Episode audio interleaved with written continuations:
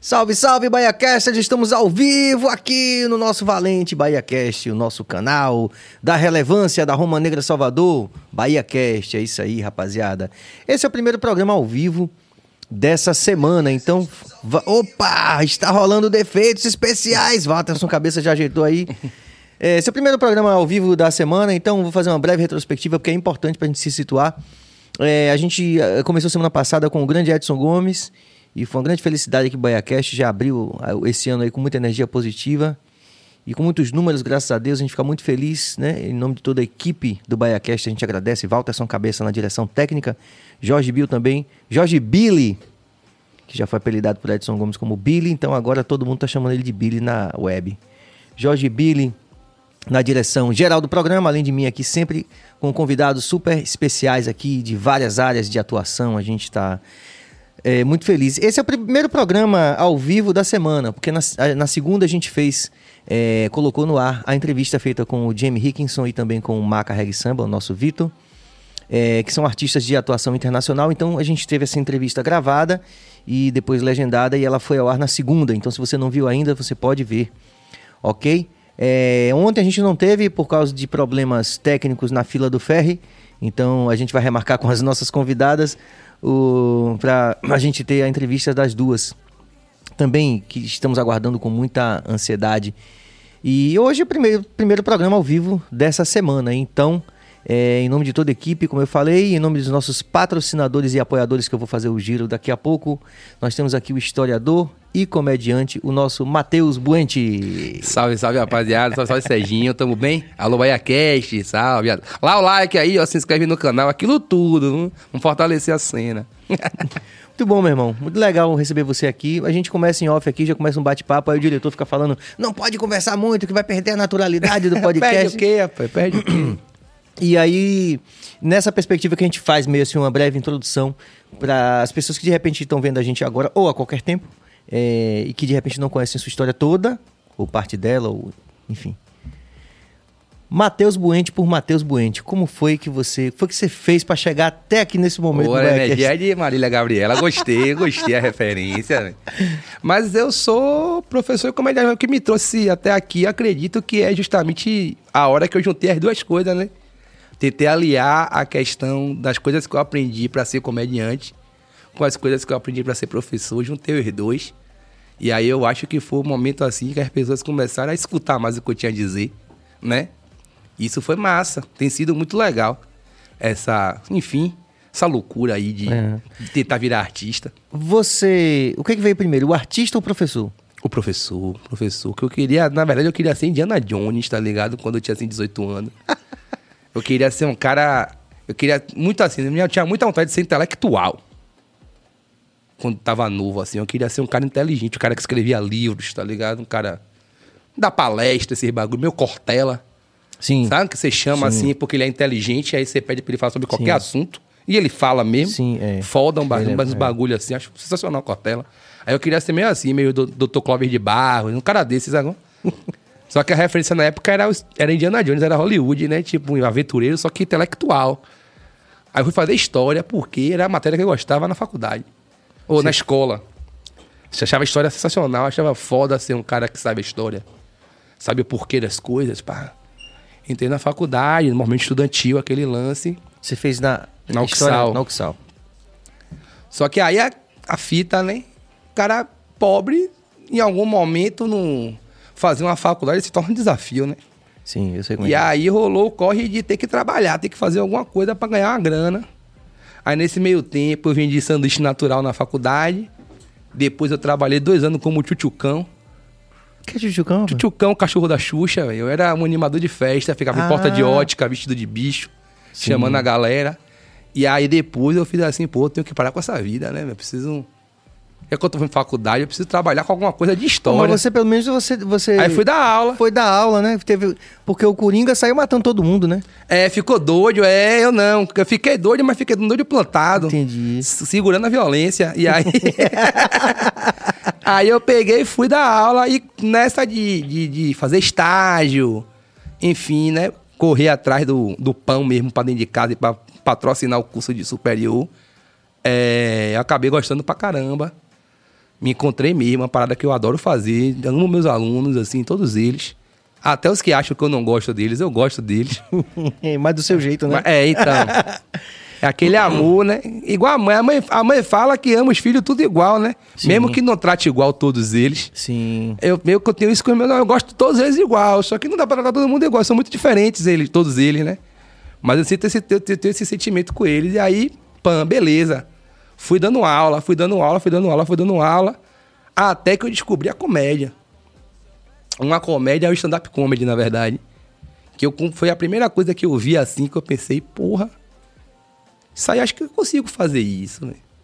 Você já era conhecido pela sua turma durante a vida como um cara assim que. Não, eu sempre fui um cara que gostava de conversar, resenheiro, assim. De, é, de- era aquele menino que a professora botava pra fora porque fazia uma piada fora de hora na aula. Esse lance, sacou? Mas nunca fui assim, o cara mais engraçado da minha galera. Eu tenho amigos que eu acho muito mais engraçado do que eu, né? Mas sempre gostei de contar minhas histórias, assim. Até aumentar, às vezes, ser meio mentiroso, assim. Aumentar pra história ficar mais legal, sabe? Hum. Colocar ali um efeito especial, um negócio Espécie de roteirista. é, assim. um Steven Spielberg no bagulho, pra ficar mais, mais decente. E aí nessa eu descobri stand-up e fui estudar técnica, né? Entender como é que faz aquilo. Como é que conta uma piada. Eu achava que piada era o português, o papagaio, a loura, né? Depois fui ler um pouquinho, fui procurar saber como é que era a estrutura de uma piada. Como é que você deixa Tem alguma coisa estrutura? engraçada? Tem. Tem a estrutura básica de uma piada que te chama. é- é- são termos em inglês que usa mais, né? Que é o setup e o punchline. Então a piada ela tem uma criação de expectativa, que é a, a premissa, é o setup, e ela tem a quebra de realidade, né? A quebra da expectativa que você criou, por isso que é engraçado. A piada é sempre uma distorção. É uma piada boa, é uma piada que faz você rir pela surpresa que ela te causou. Sim. Você não espera aquele desfecho para aquela história. Isso aí é o punchline? Isso é o punchline, meio que nem o punchline mesmo, tipo, de você dar um soco, acertar a pessoa. Ah, Quando você acerta a pessoa, ela ri. É o hit, né? É, isso. Ah, tá. Que alguém fala assim, a pessoa fala, ah, com essa comida não tem um punch. O pessoal do Masterchef gosta de falar assim, né? Faltou sal. É o tempero do bagulho, é um... Como é que você dá graça naquela história, no punchline. Aí fui estudar isso, descobri, comecei a fazer stand-up e tô aqui. Cheguei. E, e- e com essa coisa da rede social e tudo, você passou também a dividir sua atuação profissional também, tipo, 50-50, tipo eu assim, brinco- rolou mesmo. É, eu assim. brinco que eu sou atualmente, minha mulher pode falar igual a Rochelle, lá de Todo Mundo Odeia o Cris, que o marido dela tem dois empregos, tá ligado? Porque, de fato, são coisas que correm paralelas, né? Sim. Apesar de eu produzir conteúdo com história, mas eu até brinco que eu o conteúdo que eu produzo de história para minha rede social não é para meu aluno. Sim. né? Um sim. conteúdo que é para pessoas mais velhas um pouco, pessoas que estão querendo assim uma informação não tão rasteira, né? Não tão básica. Entendi, mais profunda. E, isso- e que também querem pa- dali partir para uma pesquisa, para um debate, para entender melhor aquele conteúdo. Coisa que eu acho que não é muito o rolê do adolescente, né? O adolescente ele é mais papum ali, basicão, rápido. E eu tento fazer um conteúdo que é um pouquinho diferente. Mas às vezes o cara, a partir de uma experiência dessa, ele vai se decidir ter um olhar mais. Não que não né? seja. Assim, eu acho que ele é, o conteúdo é acessível. Hum. Tento fazer para que qualquer pessoa que assista entenda. Mas o foco seria para uma galera assim, Sim. um pouco mais velha do que os meninos que eu trabalho, que eu trabalho com alunos de, de 10 e 14, 15 anos. Então eu acho que não é para um guri de 10 anos Certo, entendi. assistir, né? Eu até falo com as mães às vezes, as mães falam assim, professor, achei seus vídeos. Eu digo, não mostre pro menino, não. Assista a senhora, tem muito palavrão. Tô aqui conversando com o Matheus Buente aqui. Vou fazer o giro, Matheus, porque você sabe, né? Os nossos apoiadores aqui, a gente tá sempre. Parabéns a todas as empresas, É. belíssimas empresas. Com, comprem na mão de quem apoia a cultura. Exatamente, muito bem. Nós temos a Zion fazendo nosso marketing digital. Muito obrigado. A Carpon também, contribuindo com looks interessantes sempre aqui e fundamentais. É, CTS, Centro Técnico Salvador, você sabe, né? O momento hoje é de retomada da economia, trancos e barrancos, mas a gente está retomando. Então, se você quer uma vantagem competitiva que tenha, possa aliar um curto ou médio prazo, né? e, uma, e um diferencial competitivo, você pode tentar um curso técnico e você vai conseguir isso lá no CTS, Centro Técnico Salvador. É isso aí. Alguma consideração no nosso giro aqui, Bill? Opa, tá chegando aqui, mas deixa eu terminar os que tem aqui para fazer, fazer as devidas loas aí.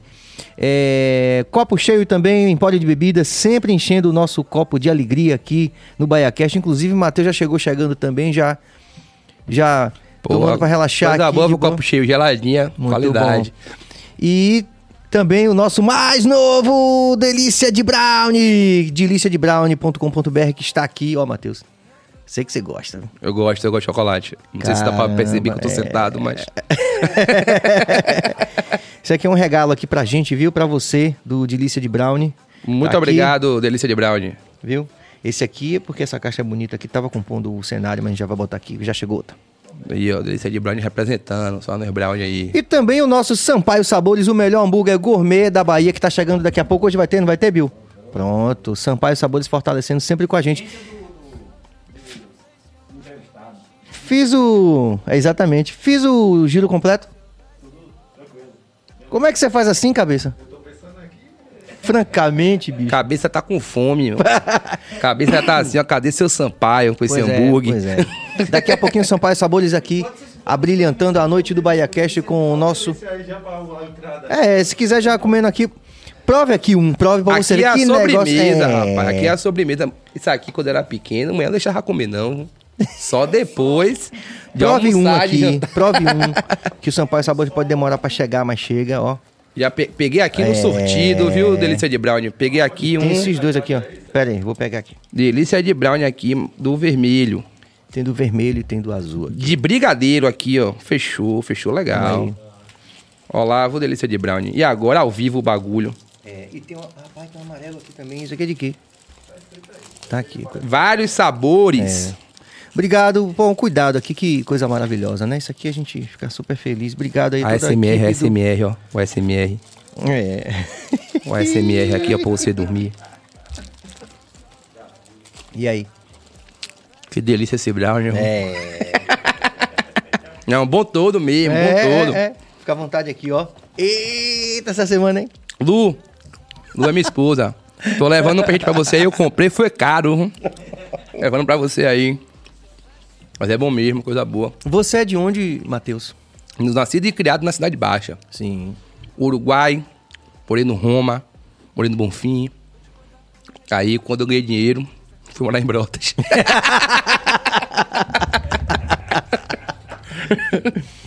Me diz aí, você você divide seu tempo. Porque agora a pandemia, você. A gente não voltou ainda às aulas presenciais, né? Tem essa perspectiva agora de voltar. Volto, na verdade, nós voltamos, né? Na, eu sou professor da rede municipal. Sim. E ali no final de agosto, a gente retornou para no regime híbrido, né? Que são, as- eram 100 presenciais, porque não ia a turma toda. Sim. Todos Tinha os as- as dias. bolhas, né? Era, era metade da turma cada dia ia, na, ia pra escola, né? Então, a gente Onde é retornou. Eu ensino na Escola Municipal Maria José de Paula, que fica na, na comunidade do Areal, lá na Ribeira. Ah, sim. O antigo Alagados. Faltou o doutor Enzo Querino, me, me perdoe, viu? Não pode Doutor faltar. Volta, volta, volta, volta, volta, volta, volta, volta. Doutor Enzo Querino é Querino Odontologia Especializada. Esse aqui é especialíssimo, como todos os outros também. A gente não pode deixar de falar. A cabeça tá fazendo giro aí. Um abraço para doutor Enzo também. Você já sabe, é querino.com.br, odontologia especializada. Obrigado, doutor Enzo e toda a família. Pronto, agora. Pronto, doutor Enzo. Aí Aí, você fez assim, aí, tá vendo o giro? Tá vendo aí? O rapaz vai ligar para reclamar. Doutor Enzo, eu tô aqui com um canal aqui pra terminar, viu, doutor Enzo? Qualquer onda aí, liga nós.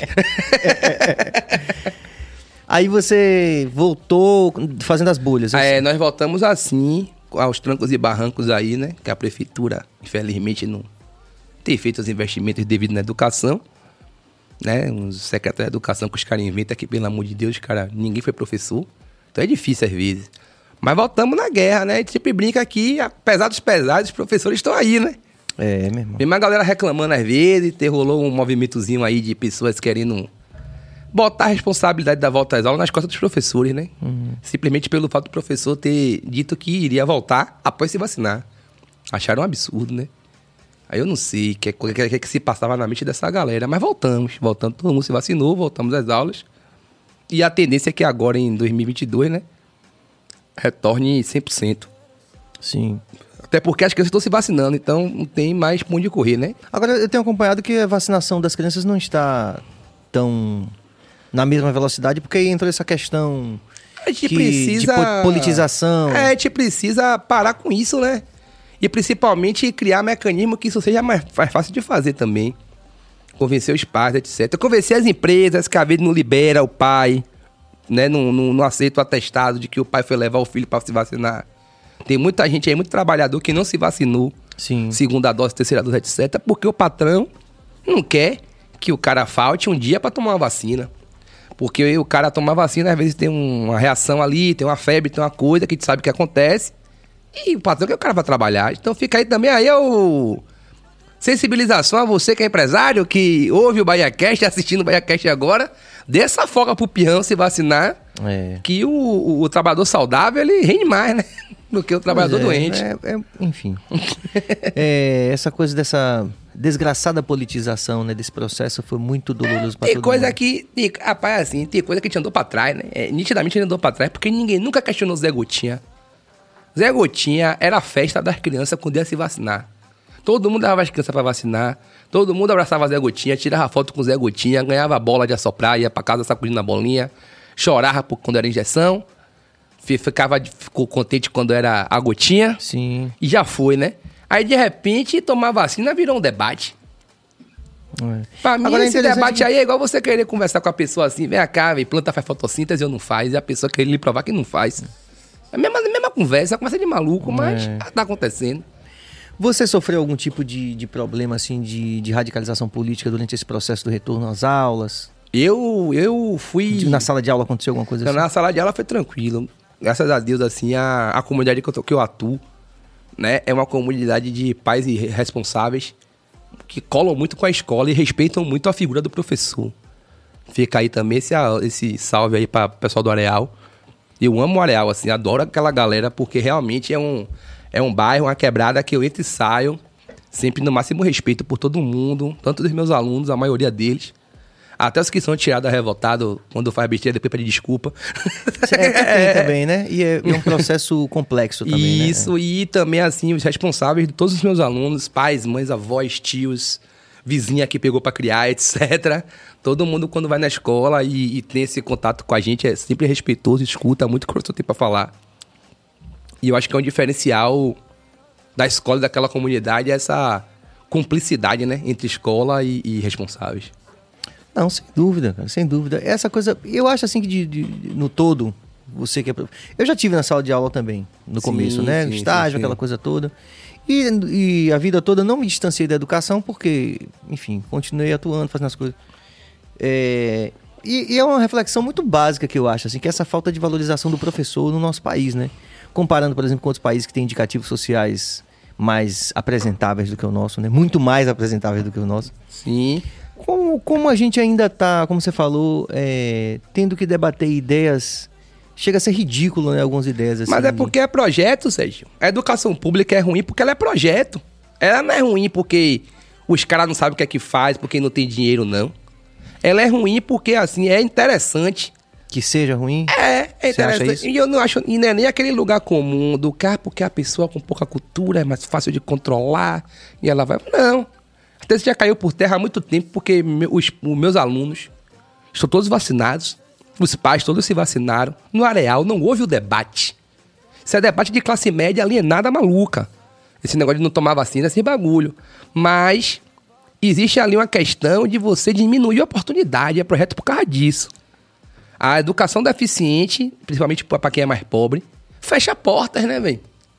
Porque se você pode ter ali, sei lá, uma escola particular, ela consegue botar 90% do seu terceiro ano na faculdade. Uma escola pública não consegue. Por que, que não consegue? Onde é que tá o gargalo? É só financeiro? Não é só financeiro. Né? Não é só, não é só a questão de ah, não tem vaga na universidade pública, tem vaga.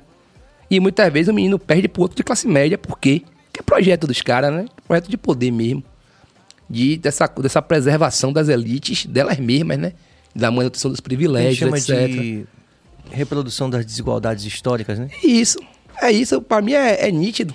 E para que isso se perpetue, né? Que esse privilégio não seja ameaçado, é, é necessário ter um projeto de, sucate, de, de sucateamento da educação pública. Tanto para isso quanto para valorização da educação privada, que é um grande negócio que gera muito dinheiro para muita é, gente. tipo, sucatear o SUS para poder... Deve- o é. plano de saúde. E isso, tá? você olha pra escola cartel- pública, o cara começa a ganhar dinheiro, olha pra escola pública e pensa, pô, a escola pública é ruim. já que eu tô ganhando dinheiro, já que eu tenho emprego legal, eu tenho uma empresa, etc., vou fazer um sacrifício aqui e vou pagar uma particular. Esse dinheiro que vai para as escolas particulares, ele vem muito também desse projeto de poder de sucateamento da escola pública. A escola pública não presta, ela gera uma reserva de mercado para a escola particular. Então, é por isso que eu sempre falo que é projeto, é de propósito. É de propósito. Eu trabalho na rede municipal e é, já tem seis anos que eu trabalho na rede municipal e há seis anos o livro didático é distribuído em abril. Começa a aula. A aula começa em fevereiro. A farda dá em março. O fardamento que, que eles exigem que o menino vá para a escola de farda. E a farda, inclusive, na escola pública, ela é um nivelador ótimo, porque eu tenho um aluno de classe média, que a família bota na escola pública, e eu tenho um aluno que vai para a escola para se alimentar. Então, esse, essas duas figuras estão lá. Então, se não tem fardamento, fica muito aparente a diferença né? Sim, social deles sim, dois, etc. sim, então, o fardamento na escola pública eu acho muito importante. Porque ele meio que dá uma igualada visual na galera, assim. Você não necessariamente sabe quem é um aluno rico, quem é um aluno pobre, etc. Isso é, isso é importante, né? Para o convívio social deles, né? Desenvolvimento das Eu meninas. falei no começo da questão de países que têm indicativos sociais mai- muito mais apresentáveis do que o nosso e irremediavelmente eu me lembro da, da experiência da Finlândia, né? É, onde só tem uma escola, A pública. né? E a melhor escola é a escola mais perto de sua casa. Então, por exemplo, o filho do senador e do... Mas o Cristóvão Buarque já propôs, inclusive, isso, né? Que os filhos dos servidores públicos... É, Pai, o absurdo é tão É. grande é grande. o que absurdo é professor da rede municipal de Salvador tem direito à bolsa para seu filho na escola particular. É, isso é estranho mesmo. Se eu tivesse um filho, eu podia concorrer através da prefeitura uma vaga pro meu filho numa escola particular da cidade. É estranho mesmo. E a dá prefeitura vai pagar, a prefeitura de Salvador vai pagar mensalidade pro meu filho estudar na escola, na escola particular. É um recibo, pô. É mesmo. é. É um passar um recibo, dizendo assim, ó, não presta. Vou lhe dar aqui uma vantagem, professor. Vou lhe dar a vantagem de seu filho não estudar onde você trabalha. Pra mim isso é um absurdo. É, um contrassenso total. Não que, não que não deveria ter, porque a gente sabe das condições, a gente sabe que todo pai quer defender para seu filho a melhor condição possível de sobrevivência, né? Então eu não vou ser hipócrita de dizer É, não, que mas não, é, mas não- colocaria meu é. filho na escola particular. Se eu pudesse pagar, colocaria assim. Colocaria na melhor de todas. Mas, quando você vê essa transferência de dinheiro do, da esfera pública para privada, é um absurdo. É. E, é- e é comum em várias áreas. A gente não. Se a gente, Sim, se, se a gente sim, tomar duas sim. cervejas aqui, a gente vai começar a falar coisas aqui. É isso aí, rapaziada. Eu tô aqui com o nosso Matheus Buente aqui, professor de história e humorista. É engraçado porque a gente foi muito no universo agora do professor de história, é uma coisa mais densa, mais. É, mas, Né? é, mais, é, mais, é mais complicado. Dá mais Eu digo raiva, assim, o fígado dói. É, porque, porque você. É, risonho, né? Um cara humorista, enfim, que é, tá muito Oi. nessa vibe do. Como é o nome? Copo cheio, né? Copo cheio, Chegou aqui, da vamos- bebida. Se Salve. jogue aí. e, e- e- conciliar esses dois é, é, inclusive, um desafio por causa disso, né? Porque você pensar, por exemplo, na história. é, eu também gosto muito de história. E aí eu tava aqui a ponto de perguntar isso, né? Porque eu gosto mais, assim, gosto inclusive do, da turma mais teórica, do Hobsbawm, essa turma toda. Você é cabeção, né, menino? Você é cabeção você. né? não, não, não. é porque eu vim, Matheus, desse lugar aí da fome total. Sim. Entendeu? Eu vim desse lugar da perspectiva zero. E Então- reverter esse cenário, a correria. Então, um- tudo que eu, eu e os meus irmãos conseguimos eh, de mudança na vida pela educação formal de qualidade, né? Sim. Passa por você passar por essas barreiras todas, inclusive aquilo que a gente chama de vestibular, hoje Enem, Uhum. para ter uma formação profissional de qualidade bancada pelo Estado, por todos, né? É, Exatamente. Inclusive uma questão também complicada pra caramba. Porque todo mundo paga pra gente estudar ali no, E às vezes a gente não dá retorno nenhum, é, né? nenhum. é.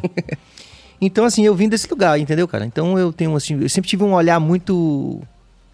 Muito automático, assim, eu percebia logo isso. Aí, in- invariavelmente, aí já, cai- já caiu na minha, no universo do Hobsbawm, que é uma referência básica pra você de história, né? Sim, sim, todo mundo lê muito, né? Porque é um cara que ele é muito Apesar de reflexivo. comunista. né? Não, mas assim. Eu, tenho, eu tive um professor, tô mandando pra ele, Sérgio Guerra. Isso é provocação. eu lógico. tive um professor Sérgio Guerra que ele falava assim: é, o historiador, ele é formado para refletir sobre a sociedade que ele vive, enxergar todos os problemas da sociedade e principalmente saber de onde esses problemas vieram. Essa é a função do historiador. Mas o historiador é meio que aquele cara que vai alertar a galera que está vivendo hoje os erros que foram cometidos no passado. Né? Então tem um cara que vai dizer assim: oi, teve uma vez que não vacinaram o povo, não. O povo morreu tudo. Então, da próxima vez que tiver uma doença cabulosa aí, matadora, e rolar uma vacina, dê, compre. Vacine todo mundo. Porque da outra vez não vacinou, morreu gente pra caralho. Essa é a função Sim. do historiador, é deixar essa de maneira assim, Sim. bem rasa, né? É isso. Sim, perfeito. E aí, esse professor dizia que se o cara cresce em um sistema, um exemplo, né? O cara estuda história no, no Brasil. E o cara vê tudo que o capitalismo propôs ao Brasil e executou no Brasil. Se esse cara não for de esquerda, ele não entendeu nada. Porque é, fe- é- é- o estudo, o conhecimento faz gerar uma revolta. Assim como o chinês lá, que estuda história e é pobre e tá puto com o governo. Se ele disser que o Partido Comunista Chinês é perfeito, ele não entendeu nada. Ah, legal você falar isso, porque aí. a gente- Porque a função Sim. do historiador é meio que ser do contra mesmo. É meio que, que pensar uma sociedade crítica, né? diferente. É. Postura crítica. Então, quando ele fala, não é que é obrigação do historiador ser comunista, mas a obrigação do historiador é não concordar com, com Os o sistema vigente. É, o sistema vigente, né? Tipo, não dá pro historiador, um cara que estuda história do Brasil, achar que em algum momento vai ter um golpe comunista no Brasil. Agora deixa eu lhe perguntar Porque toda coisa. vez que teve golpe, foi golpe em setores da direita, em setores conservadores. Então, quem é a ameaça no Brasil? Em defesa desse Né? pensamento crítico que, que nós estamos propondo aqui com essa reflexão, eu queria, eu queria comentar com você uma coisa que eu vi de uma professora, que nunca lembro o nome dela, que está num, num documentário na Netflix que ela fala, é o documentário Guerras do Brasil. Não assisti todo, tem essa. É, mas em algum momento ela fala é, do caráter ambíguo das grandes personalidades políticas. Né? Então, quando você pensa. Não, porque assim fica, por exemplo, se a gente fala assim. Ah, mas eu já falei isso aqui também, o diretor vai dizer, você já falou isso, mas tem que estar com o professor de história, minha gente. Pô, o cara foda aqui. A gente tem que aproveitar essas reflexões para poder gerar, compartilhar essas reflexões. Afinal de contas, o Brasil está precisando de reflexão crítica. né? Demais, demais. Então me permita, viu, diretor. Mas ela fala. Hoje pode, né? Não, hoje o nível tá Ah. Aí ela fala assim do caráter ambíguo. Aí, no WhatsApp. aí, co- inclusive, se você já. é, você pode interagir também, pode é, perguntar aqui, pode propor também, pode dizer que a gente é comunista, pode xingar a gente também com respeito, xingue com respeito, mas interaja aqui com a gente, o professor vai responder tudo que vocês quiserem saber é, sobre essa experiência com a academia, com a matéria história. Aí ela fala assim, a- essa professora no Guerras do Brasil, se você quiser assistir, vai lá, Guerras do Brasil, vai lá, tá no Netflix. Sim. Ela fala assim, do caráter ambíguo das grandes personalidades políticas. Por exemplo, Churchill. É, Churchill é tido como o cara que salvou todo mundo, porque desde o começo ele diz, rapaz, esse cara aí vai dar merda pra gente. Sim. Certo? Certo. Mas ele era supremacista branco, Racistão. racistão. né? Racistão Então, assim, mesmo. O, o Vargas, na mesma medida que ele dá CLT, que agora está tentando recuperar, Olha, isso é uma Aqui, coisa Paulo. interessante. Vargas não deu a CLT. Sim, né? mas foi na Ele gestão dele. respondeu a uma pressão popular. Sim.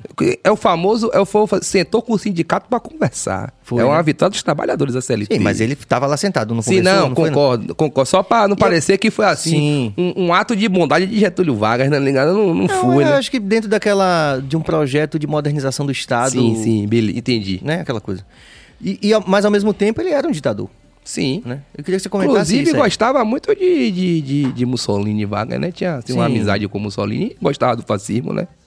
É Teve, teve perto, né? Entregou Olga. Então, gostava. Não estou dizendo que ele foi, que ele aplicou, Hum. que o governo dele era fascista. Não estou dizendo isso. Para daqui a pouco vai, vai vir. Tem uma galera aí que é getulista aí que vai. Ah, não é bem assim, não. Calma, você é getulista, você foi o cu. Mas. é, ele tinha proximidade, né? E tanto que era um cara totalitário e conservador. Que são características do fascismo. Né? Um líder totalitário, antidemocrático e conservador. Como a gente faz essa leitura? Você fala assim, a gente olha para o passado e não cometeu os mesmos erros.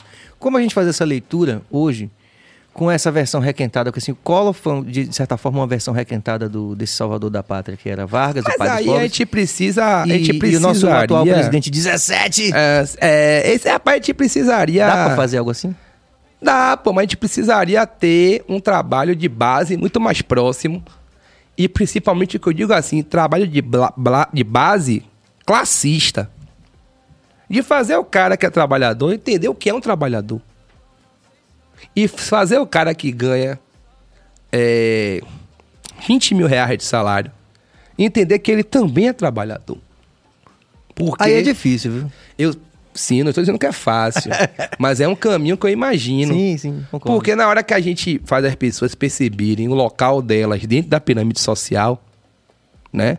E esse local não é dado pelo valor do seu salário, e sim pelo fato de você ser ou não ser assalariado, talvez a gente construísse aí uma maioria que pensasse, votasse e atuasse de acordo com a maioria. Seria de fato aí uma democracia, né? Em- em- onde os anseios do povo, o povo que eu falo, a maior parte da população, que são que é formada por trabalhadores, apoiassem, reivindicassem e votassem em pessoas que representam os interesses dos trabalhadores. Então você vê, por exemplo, é um cara que faz campanha e diz que a CLT é ruim. Tem voto de trabalhador. Porque em algum momento o cara não se entendeu como trabalhador, o cara não entende que ele tem direito, que aquilo é um direito. Por que, é que você vai abrir mão do seu direito? Principalmente o que tem 20 mil reais e comprou.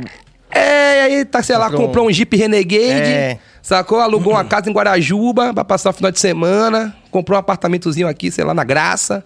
Aí o cara acha que tá rico.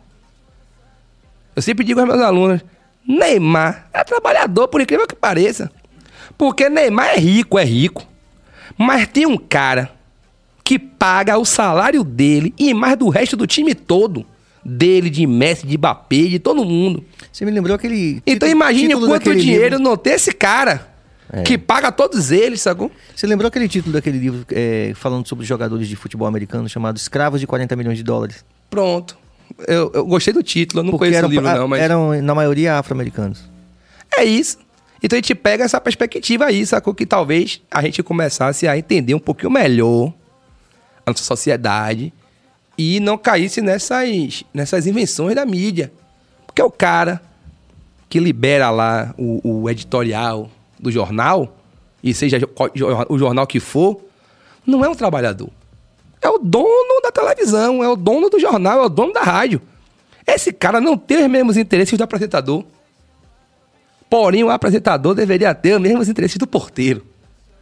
Só que eles acabam sendo diferentes também. Muitas vezes a gente, cara, a gente, por uma ascensão ali de classe média, acha que tá mais perto do dono da empresa Do que do- do que do cara da limpeza, quando a gente tá mais perto do cara da limpeza. Né? Tá todo mundo achatado ali, na classe média pequenininha. E o maluco que é rico tá lá, tá lá longe da gente. Só que o cara rico é o cara que controla a informação, o cara que controla a mídia, é o cara que consegue botar dinheiro numa campanha política para conseguir se eleger na, na massificação da imagem, né? Então, talvez o caminho fosse esse, né? De uma militância de classe, de, de uma linguagem para o cara que ganha pouco, para o cara que está precarizado, mas também uma linguagem que chegasse na galera que tem mais grana, que, né? A famosa classe média alta. A burguesia fede, a burguesia quer ficar rica. Enquanto houver burguesia burguesia, tá- tá não rica haverá mesmo. poesia. Mas era pra fazer, pô. Os caras que não viu. Quer ver aí, ó? Ó, meu, um homem fã aqui, ó. Os caras que não viu. Serginho e Ed City no DVD de Fantasmão Polaridades. Sacou? Cantando junto e a galera ficou sem entender nada. Como assim o cara do reggae cantando com um pagodeiro? Só que no filme é todo mundo artista, brother. É todo mundo músico querendo fazer um som pra um público que é igual. Que é o cara que curte o pagodão, tira piscirico e bota Edson Gomes, tá bom? Na mesma, no, na mesma, no mesmo paredão, toca e todo mundo canta junto. Os caras não entenderam isso ainda, mas a gente consegue convencer os caras. Com certeza. Eu tô aqui conversando com o professor Matheus Buente, também humorista. Agora a gente vai passar aqui o, o scratch aqui do, do DJ e vamos para o lado humorista, porque acho que cumprimos aqui o lado que foi até natural a gente, a gente conversando aqui, né? Foi, foi bom, foi bom. é- Foi bom demais. O humorista, professor de história, Fala um pouco sobre o tipo de conteúdo que- onde você reúne essas duas competências. Ah, tem, então. tem, tem no Instagram.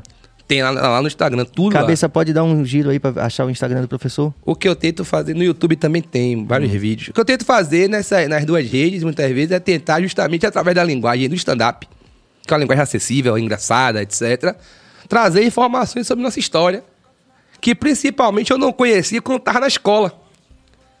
Porque na escola eu sinto que a gente estuda muito pouco a história da gente mesmo.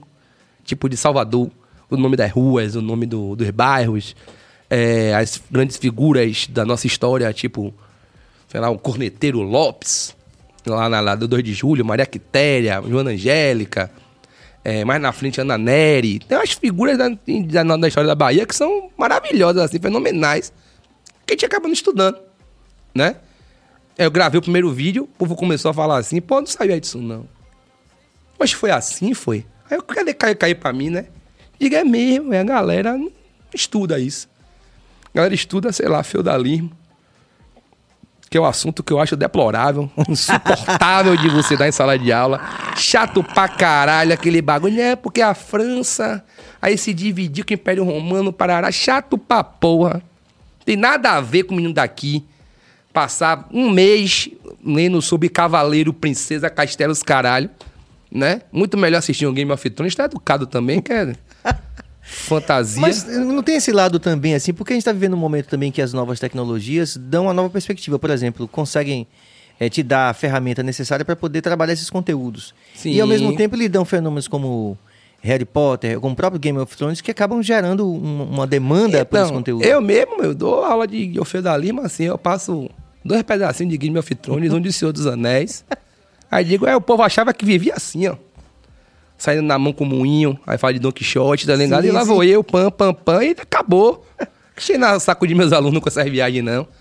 Agora a gente muito saco deles pra eles estudarem cultura africana, cultura Sim, indígena, sim, sim. sacou? E a história um da Bahia. olhar, né, professor? É, a gente precisa fazer isso, contextualizar eles dentro da própria realidade, né?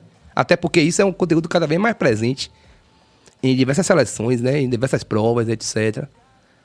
Então eles precisam ter esse pensamento contextualizado da história. Eu tento fazer isso com a comédia, né? Sim. Trazer um pensamento contextualizado.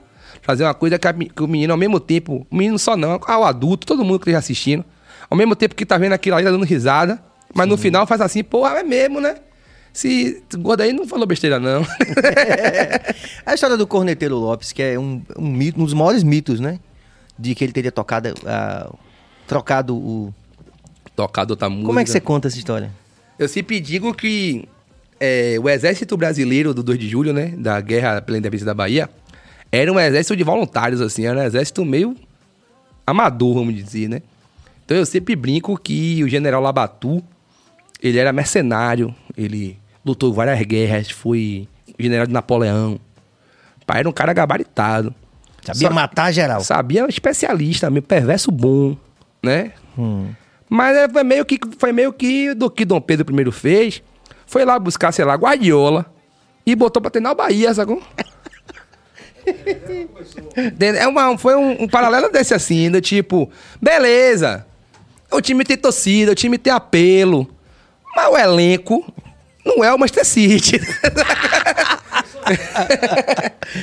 então trouxeram um ótimo técnico, mas deram um time ali, Série B pro cara jogar o campeonato, né? Vou realizar que ele é vitória. E aí, em determinado momento, eu imagino isso, né? É, o corneteiro devia ser um corneteiro músico. De rua. O cara que tocava em alguma banda. Do pagode, tipo... É, sacou? Do terra samba, tipo. é, eu gosto, eu gosto, eu tinha um, prof, eu, é, um professor que falava assim, os populares. Eu gosto dessa expressão. Sim, então era um popular. O, o- o nosso queridíssimo Lopes, né? Era um popular. E aí o cara pegaram o cara, botaram, o cara ali do lado do general, né? Que ele é o corneteiro. O corneteiro, pra quem não sabe, na guerra, é o cara que dá as instruções. As instruções, no- no- a cena do filme, que o rei faz o discurso na frente da tropa, é mentira. Porque a tropa não ia ouvir o rei. Não tinha acústica no campo aberto. Não tinha caixa... Tinha não caixa, tinha não trio tinha, elétrico. né? não tinha porra nenhuma. Então o um Microfone sem fio. Ninguém tava vendo, no máximo, uns quatro caras ao redor dele ouviu o discurso. O resto ouviu porra nenhuma, né? Então, o, O resto a, tava olhando no Instagram. é, a tropa se movimentava de acordo com a música. Por isso que tinha banda na guerra. Tinha um cara que tocava tambor, tinha um cara que tocava corneta, né? Enfim, esses caras era quem recebiam a ordem do general.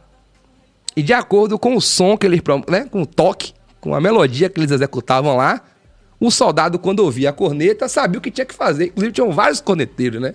Que um ia repetindo até chegar lá na- no último soldado, Sim. né? Então, o que tudo indica, né? De fato, o Corneteiro Lopes tocou a música errada.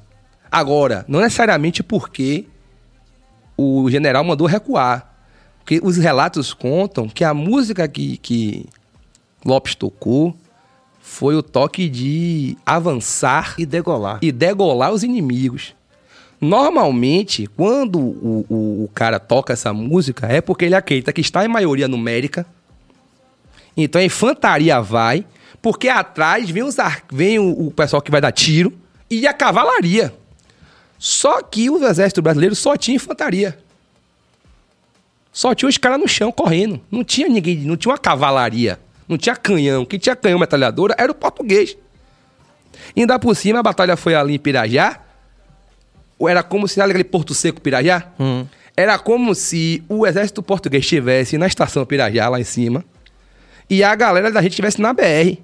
Então ainda tinha que subir o morro correndo Pra degolar. pra degolar. Então, o que a galera fala é que na hora que viu a rapaziada subir na colina, correndo pra, tipo assim, passar lá porra em todo mundo, o português pensou, porra, se isso aí é um terço do exército, que ainda tem a cavalaria e as armas, imagine quando vier todo mundo, a gente tá fudido. Só que não tinha todo mundo, era só aquilo. Então foi meio que ganhou no susto, ganhou na, na imposição moral, né? Então tudo indica que Lopes de fato tocou a música errada, que ele não podia tocar uma música de pra chamar cavalaria, se não tinha cavalaria. O general não ia dar ordem, toque a música da cavalaria, porque os cavalos não iriam chegar, né? Não tinha cavalo. Então, Lopes tocou a música errada, o que fica a dúvida, não temos esse registro oficial, né, da- dos autos da guerra, é que se o- a ordem do, do, do general Labatu foi de recuar mesmo. O que também é plausível, visto que o exército português estava melhor armado, tinha a posição privilegiada.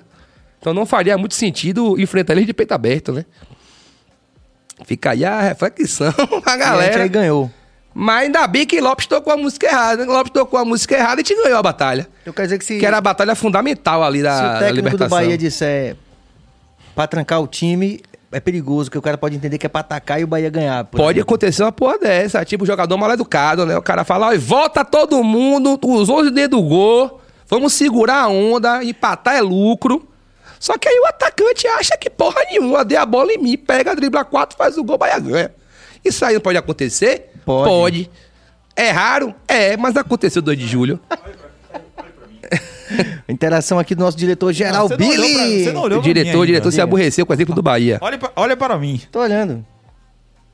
O que, Ué, que é isso? A gente tá muito chique, velho. Por quê? gente- Porque ele tá com o microfone sem fio aí, ó. Tá? Ih, eu, tô, eu não tô. Não tem uma câmera pro nosso diretor, não, não, por favor, não, não Gabriel? precisa câmera. Não, é, é a mesma coisa da, da- do 7x1 da Alemanha, né? Eu sei, eu- eu- é, esse Filipão. Foi Filipão, né? Filipão chegar e mandar a galera, não, bora pra cima. né? O esquema tático, bora pra cima No que a caso, gente vai ganhar. é, é, no caso de Filipão, ele fizeram o que ele mandou, né? E aí a madeira entrou. É. Se fosse Filipão no lugar de Labatu, a gente era colônia até hoje. Eu tô aqui conversando com o historiador e humorista, o nosso grande Matheus. Consegui fazer o giro, Cabas? Matheus Buente.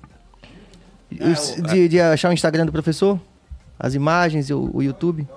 Tá rolando? Mas aqui não tá, não.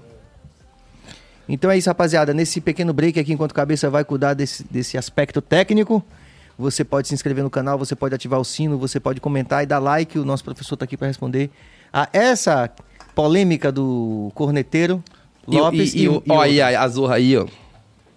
Pronto. Aí, tá vendo? Aí Comenta tem- alguns aí, alguns. Então, ali, por exemplo, o último. Aqui é uma piada, né? Sim. Que eu tava sobre um velho co- que me deu uma, um scald hoje na academia. Então tá misturado o conteúdo, né? Ah. Aí tudo tem bem. esse quadro História de um Minuto, sobre escravidão no Brasil. Ah, ó, deixa, deixa esse.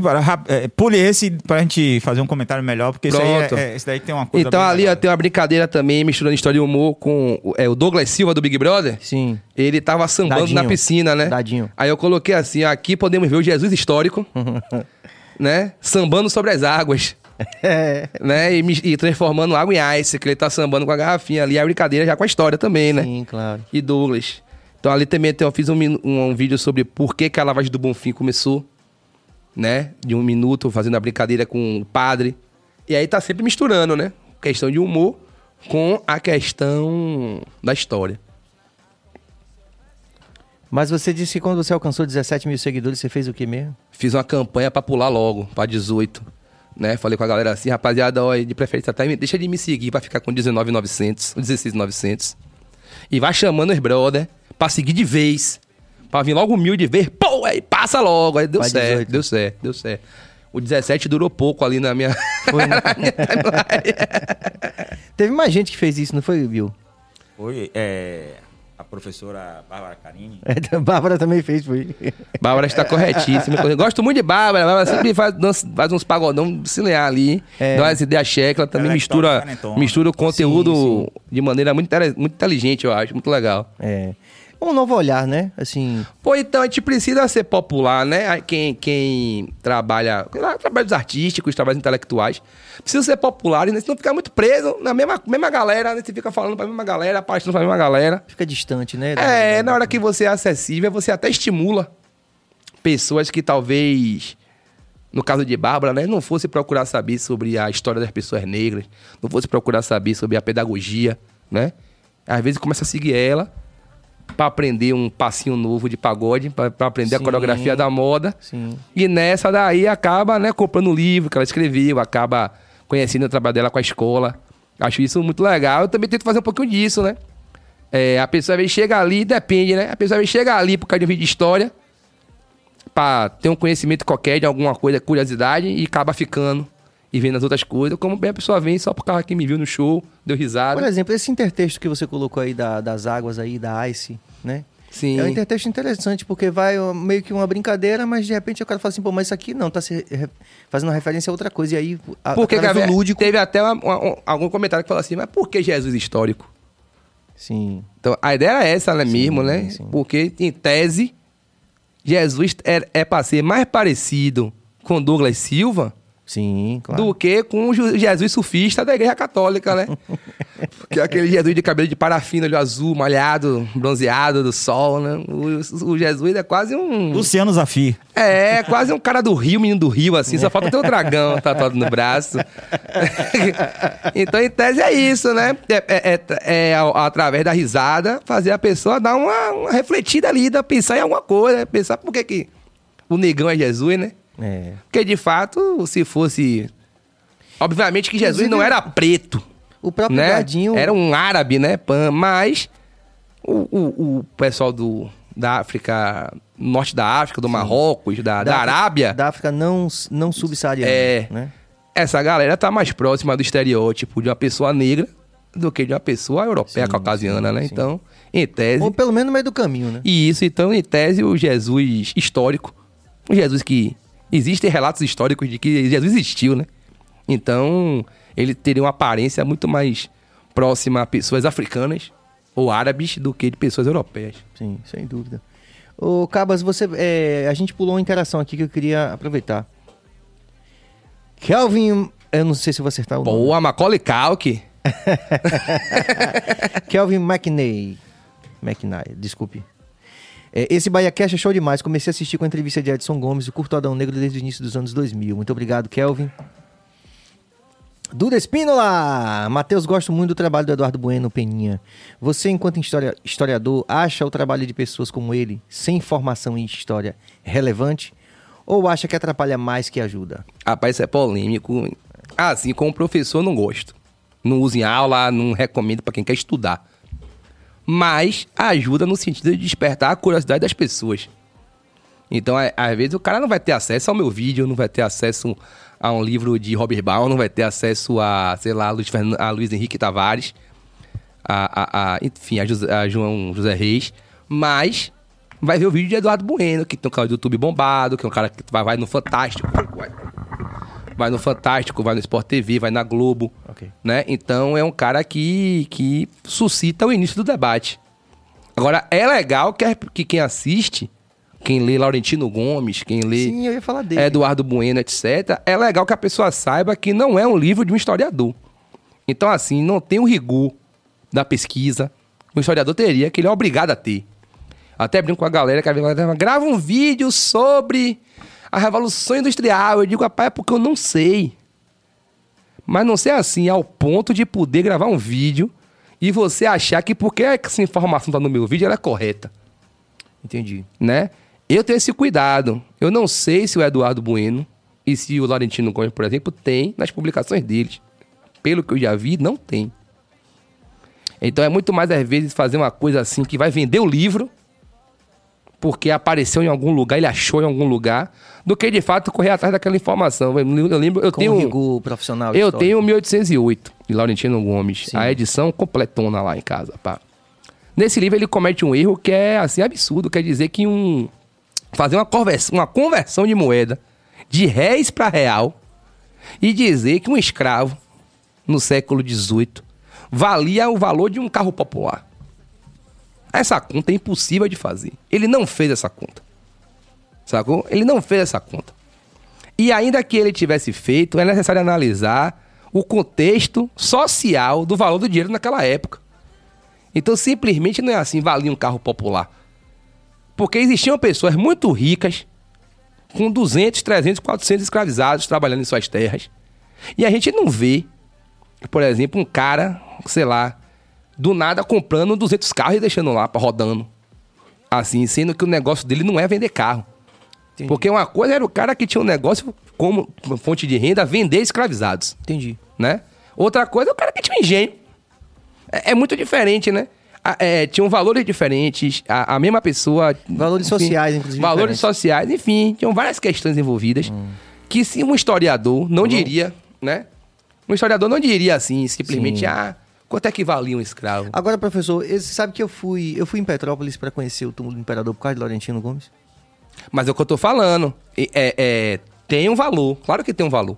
Porque suscita o debate, traz a curiosidade, traz a, o início da parada, para você querer saber mais, para você correr atrás. Isso é muito bom, né? Mas o que eu digo às pessoas é: não ache que porque você leu Escravidão de Laurentino Gomes, você está gabaritado a debater escravidão com qualquer pessoa, porque você Sim, leu. sim, sim. Inclusive, rapaz, deu uma merda danada. Porque você diretor, leu. Vou ter que falar, viu? Porque você leu escravidão, né? Não, não, Porque não é assim. eu fui, eu fui eh, eu subi a serra para poder conhecer o túmulo do imperador. E aí, como eu tinha um, um day off, assim, depois que eu fui no túmulo do imperador, eu fui no, no museu. Tem aquele museu do lado que eu não vou lembrar o nome. Eu Mas nunca é fui, do- eu, eu nunca fui em Petrópolis, então. É, o Museu do Império. Uhum. E lá tá a pena. Sim. Porra, não sabia Aí eu fui não. fazer um post sobre a pena, velho. Porra, velho. Contando a minha história pessoal com a- o encontro com a pena, né? Sim. Rapaz, tiraram do satanás pra botar em mim foi um problema, pô, porque eu fiquei... Mas por que foi que você falou da pena? Não, assim? porque porque eu, tava- eu fi- eu fiz um relato da minha experiência pessoal com a pena. Assim, De você ir lá e ver e perceber. É. Ah, tá. Porque eu não, não sabia que a pena estava lá. Quando vi, o que me chamou a atenção foi que. Isso é interessante da história, né? Que o senhor, o senhor falou muito bem, que a gente não, não conhece a história, Sim. a nossa própria história. Aí eu, falei, é, eu vi que a grande comoção das pessoas no, no- no- no Museu Imperial era com a pena. Mas não era por causa da pena. Era porque a questão da escravidão no Brasil nunca foi de fato resolvida. Ah, sim. Você entendeu? Com certeza. E eu obs- observei isso. Eu falei, porra, velho, todo mundo vê aqui é, ferrovia, não sei o que, tal, tudo do imperador, não sei o que, as carruagens, não sei o que. Mas a galera fica na onda com a pena de Princesa Isabel lá, um né? comentando com o outro assim, porra, e não sei o que, que gerava esse tipo de discussão e reflexão. Era pena. Eu fiz um relato dessa, dessa experiência, só que tem uma parte do movimento negro que é, defende que não deve ser contada essa história oficial, é, colocando, dando essa importância à princesa Isabel e tal, e sim o, é, valorizar o 20 de novembro e tal, tal. Mas o meu, o meu relato não tinha nada a ver com essa discussão. Sim. Tinha, tinha a ver com aquilo que aconteceu ali, né? Por que, que o brasileiro ainda é tão chocante falar sobre a escravidão, é tão é, atual falar sobre a A escravidão. gente, enfim. a gente não tem, Aí eu né? me fudi. A gente não tem um- uma coisa Até assim... explicar que pato não é ganso, eu me fudi. Quem nunca? Quem nunca, né? Eu passei por isso também com o post que eu fiz sobre a questão dos sobrenomes. Né? No, no, no, no, no Instagram foi relaxado, no Twitter rolou um- vários ataques, assim, vários absurdos. Porque eu falei que é, parte das famílias que hoje tem o, o, o- o conectivo de, da, do no sobrenome, tipo de Jesus, da Silva, dos Santos, né? Muitas vezes esse dia, esse dá, se a pessoa for negra, não vem de descendência, né? Não vem da, não é que você era dessa família, é que provavelmente você, algum antepassado seu foi posse dessa família. Sim. Por isso que o cara era de Jesus, que ele era da família Sim, Jesus. sim. Ele pe... Pô, escrevi isso, meu amigo, que teve gente falando de pessoa branca, imperador, Dom Pedro, esse caralho que tinha dia no nome, né? Tomé de Souza, então, foi escravo. Eu digo, não, não disse isso, guerreiro. Eu não tô falando sobre, tô falando de uma coisa específica. Mas justamente porque as pessoas não têm conhecimento sobre a história das pessoas negras, principalmente, né? E passa pelo que você tá falando da pena, lance da pena aí, sacou? Que a galera não sabe. A gente não tem, por exemplo, o Museu da Escravidão. Você defende que a gente deveria ter um museu do Quando tinha que ter, tinha que ser um museu assim pra você sair de lá vomitando, chorando. Tipo- Triste pra caralho. Tipo como os judeus fazem com a história deles. É, tipo um bagulho. Tipo você visitar Auschwitz. É. Você Eu tô visita a galera, é. disso porque eu fui. É isso que eu ia falar agora. Eu fui pra Alemanha e. E acho que é interessante fazer esse breve relato aqui, Viu? Porque é exatamente isso que eu acho que, que, que talvez estivesse faltando para poder a gente olhar no espelho, nos nossos espelhos. É muito doloroso para um alemão manter 90% do turismo deles ligado a essa história. Você vai no Museu do Holocausto. Não só em Berlim, tem Museu do Holocausto em Israel, em vários lugares do mundo. Mas tem vários pontos de Berlim. O turismo de Berlim não é como você ir pra. Como o Bill foi pra lá, pra, pro México. Como é, Bill? Não é pra ir pra Cancún, pra ah, dar risada, ir pra putaria. Você não se diverte. É uma coisa triste, você Não pesada. se, você não se diverte, você faz reflexões. Imagina como é doloroso pra um alemão manter essa história viva. Né? Mas eles são muito conscientes disso. É, eu li um. Eu não vou lembrar o nome do autor agora. Mas eu li um artigo de um. Era um. A de Gerd Wenzel. Gerd Wenzel é um comentarista esportivo, um rep- é, repórter, ele é alemão, né? E aí Gerd Wenzel tava falando do valor da Copa do Mundo e das Olimpíadas, de eventos esportivos, pro povo alemão. Porque ele diz que, que o alemão cresce com vergonha de dizer que é alemão. Ainda, e tipo assim, é que o lance do nacionalismo alemão leva todo mundo direto para a lembrança de Hitler. Sim. É como se o alemão não fosse, não, não tivesse autorização do mundo para ter orgulho de ser alemão. É. E aí ele fala que o momento que o alemão consegue dizer que é alemão e se achar foda por ser alemão é nos eventos esportivos. Que é na hora que o cara bota a camisa da Alemanha, pita as cores da bandeira na cara, e vai pro estádio, e grita, e fala, e xinga os outros, e manda os outros se fuder, porque não Bahia, gosta. xinga parará. Bahia. É, parará. Esse, não, esse esse é o momento que ninguém questiona o alemão ser alemão. Porque É. todo mundo entende que ele tá torcendo pra seleção do país dele, pro atleta lá do qualquer, de qualquer esporte. Mas que, sei lá, um Qualquer alemão manifestação nacionalista viajar pra outro país com a camisa 100% Alemanha pode Sim. causar uma, uma, um efeito ruim, né? negativo, então, acho né? que a gente deveria ter alguma. A gente tinha que ter vergonha de ter tido escravo, sacou? O Pelourinho não era pra ser todo colorido, mano. O que aconteceu ali? Ah, Rapaz, você é a primeira né? pessoa que me diz isso nesses anos todos. Eu tô há bastante tempo, sou um veterano já. Você é a primeira pessoa que eu ouço falar isso. Que o, o Pelourinho não devia ser todo colorido? Mas não deveria, porra. Qual o sentido da pessoa ir pro Pelourinho e lembrar de Michael Jackson? Não era pra lembrar de Michael Jackson. Eu tô entendendo perfeitamente. Era pra galera ir lá e ficar puta. Era pra galera olhar pra aquelas pedras ali olhar pra... O nome do local, Pelourinho, era um local de castigo, pô. Né? Então, né, você vai ficar assim, ah, eu vou, vou, eu vou tomar um cravinho no Largo do Pelourinho e chupar uma pessoa e curtir uma putaria. Não era. Era pra ser um lugar pra estar preservado. Inclusive porque, pra quem não sabe, as casas eram todas marrom com a porta verde, viu, gente? Não tinha esse Faber Castell, que é Pelourinho lá, cor pra caralho, não, que ele é maluquinho, inventou aquilo faceme. Né? O velho da cabeça branca. O velho mesmo, é o dono da lancha.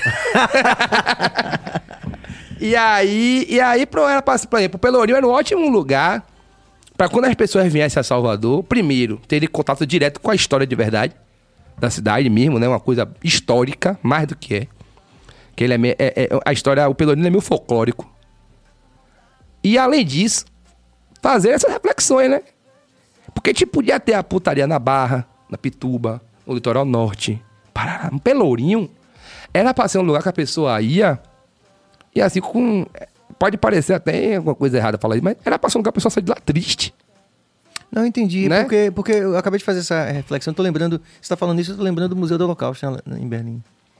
Que você não sai, você não sai alegre. Então, pra mim, pra aquela, aquela fundação Carlos Jorge Amado, Sim. não devia ser ali. Jorge Amado viveu a vida toda no Rio Vermelho. Ela ficar lá, a fundação dele, as coisas dele, tudo lá. E aquele casarão ali era pra ser um museu da escravidão. Era pra ser um bagulho para as pessoas saírem é, é, é, com vergonha mesmo, de tipo assim, porra, será que eu tenho um parente que foi escravizado? Ou pior ainda, será que eu tenho um parente que escravizou alguém? Cara, é muito louco porque É? tem um, um- grande profissional que trabalha comigo, e lógico, eu não vou citar o nome dele para proteger ele, que ele recentemente descobriu isso, a origem do nome dele. Sim, Tem a ver ele com a família. que foi escravizada. Não, que escravizou. escravizou muita gente. É isso. Não pode. é- é- A, gente é, é, não pode ter orgulho desse antepassado nosso, viajou? Gente não pode achar que, porra, a minha família é rica, beleza, aproveita seu dinheiro, curta seu dinheiro. Mas seu avô era escroto. e a gente tem que encarar essa realidade de que o Brasil foi construído sob sangue, suor e lágrimas de muita gente e de muita gente que não tinha nada a ver com o que estava acontecendo, que não aproveitou o que construiu né, que não pôde usufruir dessas de tantas maravilhas, tantas belezas que foram construídas, não aproveitaram, né? Então acho que a gente precisava ter esse, esse local de reflexão aí, esse, esse, esse ambiente aí. E fica até aí, porque, por exemplo, agora mesmo fizeram um aporte financeiro gigante para abrir o teto de um casarão do Pelourinho para colocar um barco dentro. De um cara que não tem nada a ver com o Santo Antônio, de um cara, tipo, um cara que não tem nada a ver com a Bahia. Baseado em ter o dinheiro para fazer isso, eu vou fazer, vou colocar no Santo Antônio porque é turístico. Porque eu quero que as pessoas valorizem esse nome desse dono desse barco, né? Mas e a função histórica do museu? E a função histórica do bairro? Aí você hoje anda no, no Santo Antônio e você não reconhece Salvador. Você parece que você tá na novela, que você tá em um- uma parada assim. Não é a cidade da gente. Não são as pessoas que te na rua. Então acho que a gente precisava ter esse cuidado maior com essa, esse pedaço da cidade em particular, né? Quer fazer o Museu do Barco? Faz lá, sei lá, faz na Pituba. Faz na, sei lá, em Placafó. Sabe? Mas não faz no Santo Antônio. Santo Antônio era pra ser um local de reflexão também no Pelourinho Pan. Mas, felizmente. É, sem dúvida. Fica a minha dica aí, viu? E outra coisa, dá dinheiro, viu? Dá dinheiro, essa porra É, dá não dinheiro. é porque você não vai perder dinheiro que você deixa de fazer, né? Não é, é comercialmente viável também, viu? É. Estou conversando aqui com o grande, grande Matheus Buente, professor de História e humorista. E tá aqui fazendo uma grande, grande contribuição aqui de reflexão aqui pro nosso povo. que é isso que eu piro, sabe? Assim, uma vez eu tava com o Marcelo Nova, os caras do Roda Baiana me chamaram, opa aí, pra entrevistar Marcelo É, eu, eu Nova. quero fazer só um parêntese aqui. Você Diga. conversar com o Serginho é de fuder, porque ele fala assim, eu tava com o Edson Gomes. Aí depois ele fala, eu tava trocando ideia com o Marcelo Nova. É. Que é um cara fraco de conversa ele, velho? Imagina o aniversário de Serginho como não é, velho. Essa rapaziada acorda deve ser foda. Aí, rapaz, o Marcelo Nova, ele falou assim. A gente conversou sobre várias coisas, aí no determinado ele falou assim: o diabo também é legal. Não, sei, não sei se ele falou exatamente isso, Sim. mas foi- era uma coisa assim, era uma ideia. Era uma ideia assim. é, muito difícil de ser defendida por qualquer pessoa, pela grande maioria das pessoas. Aí. É, meu amigo Jonga pergunta assim: comente aí, Serginho. aí, aí eu falei assim: pô, velho, é importante para a sociedade que pelo menos uma pessoa diga isso, né? né?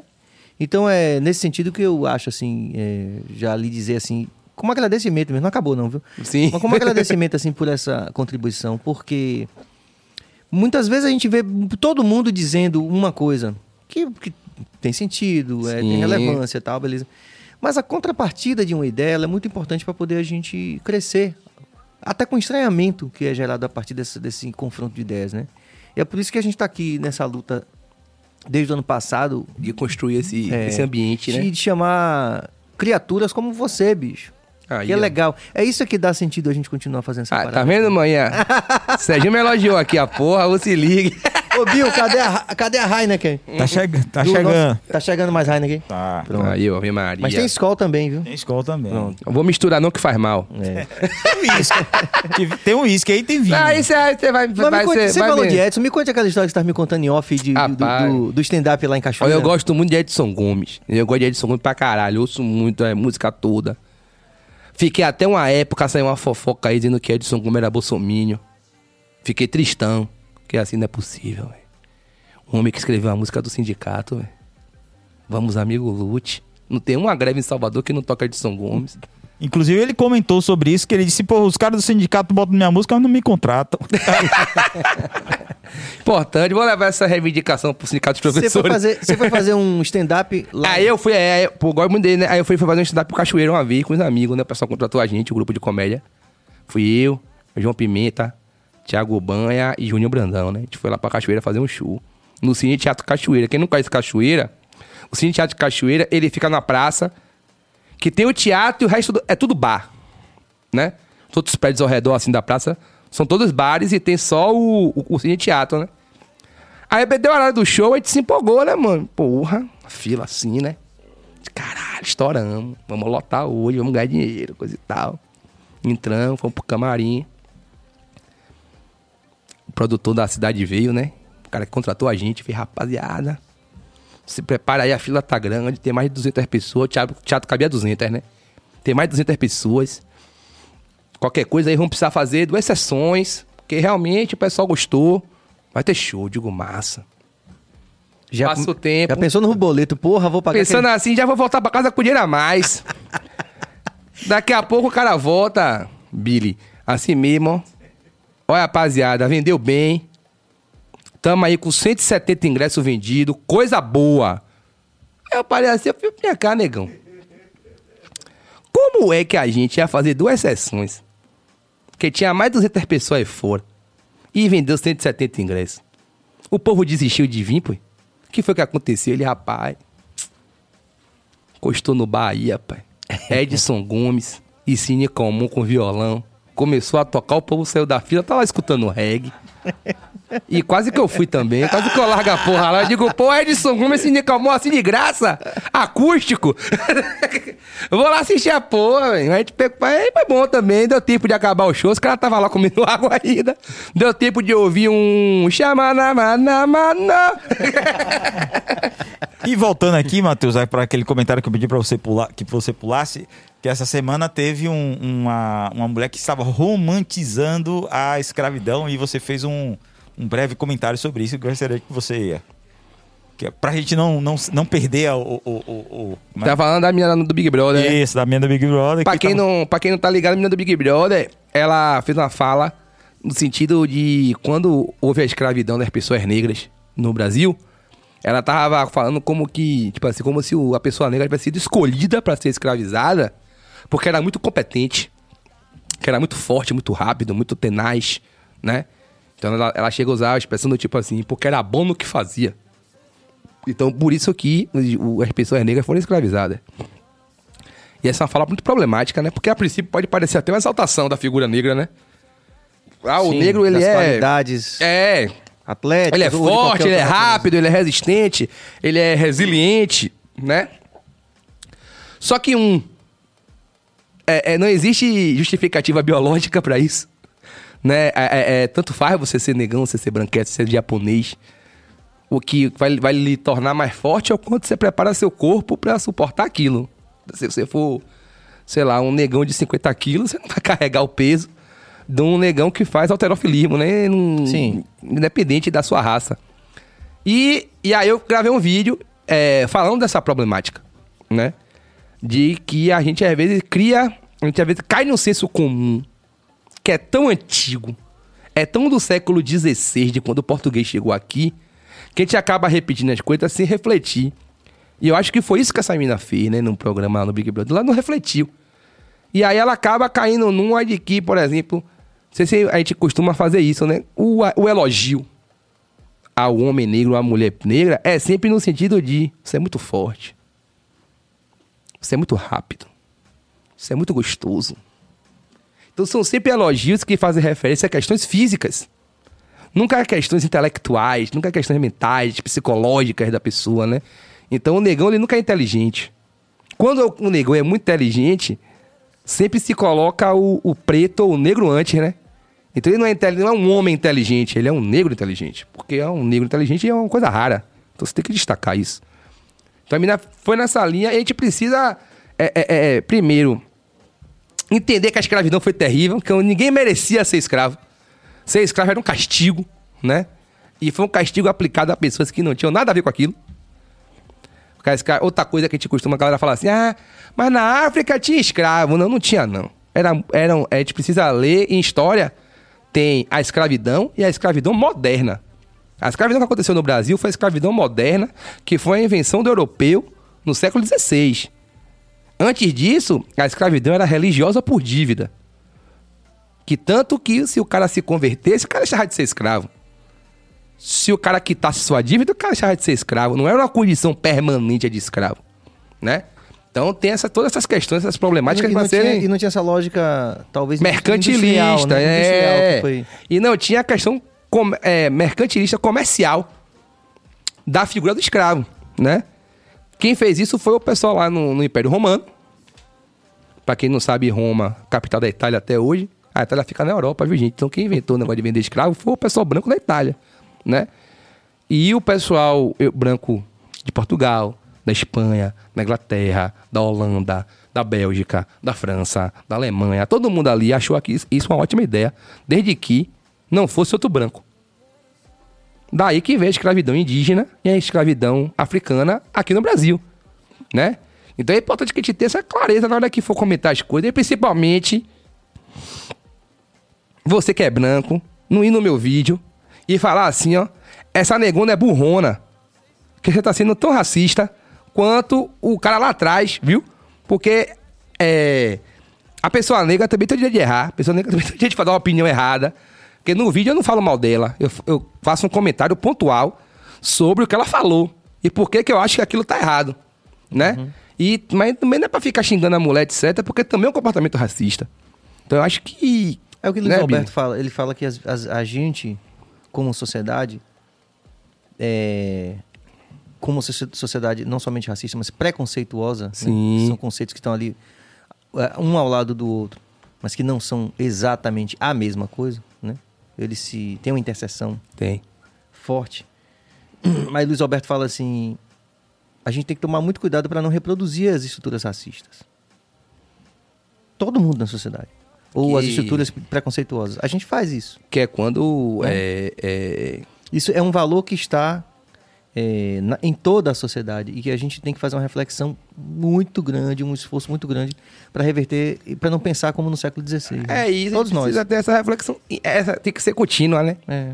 Tanto na hora de você criticar a pessoa pública, como é a, a, a moça que tá no Big Brother agora, quanto na hora de você fazer essa crítica a ela, tomar o cuidado pra não vir mais uma vez reforçando a falta de intelectualidade da pessoa preta.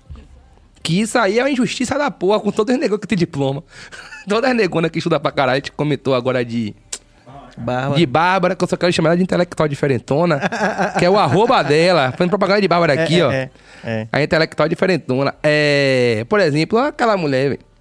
Ela é intelectual, porra. A mulher estuda pra caralho, tem doutorado, tem, é, é, tem uma escola, cara. Ela educa crianças. E aí você vai dizer o quê? Aí o cara vai elogiar essa mulher, vai chamar ela de gostosa? Ponto. Racismo, porra. Ela não é gostosa, ponto. Entendeu? E outra coisa, a gente pode ser gostoso, gostosa e inteligente pra caralho. É, inclusive eu não posso e culto, falar muito e disso por aí vai. Eu sofri muito gostosofobia.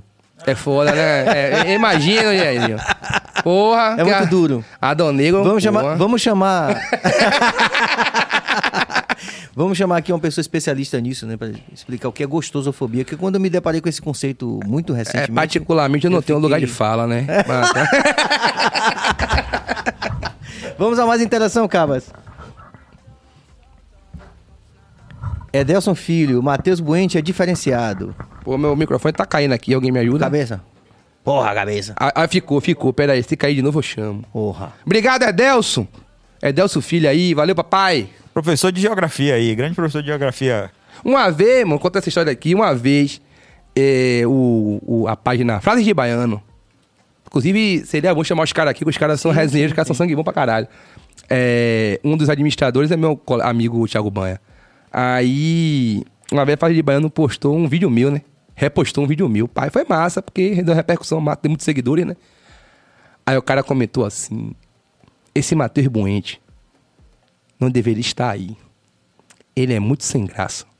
Inclusive, é um péssimo professor de geografia.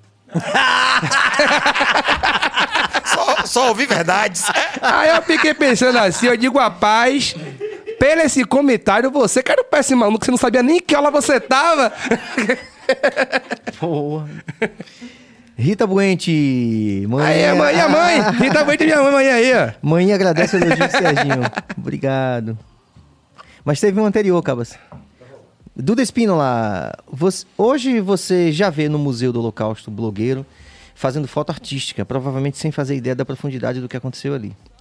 Ah, mas a gente tem que sempre. A gente não pode nunca duvidar da, da estupidez humana. mano.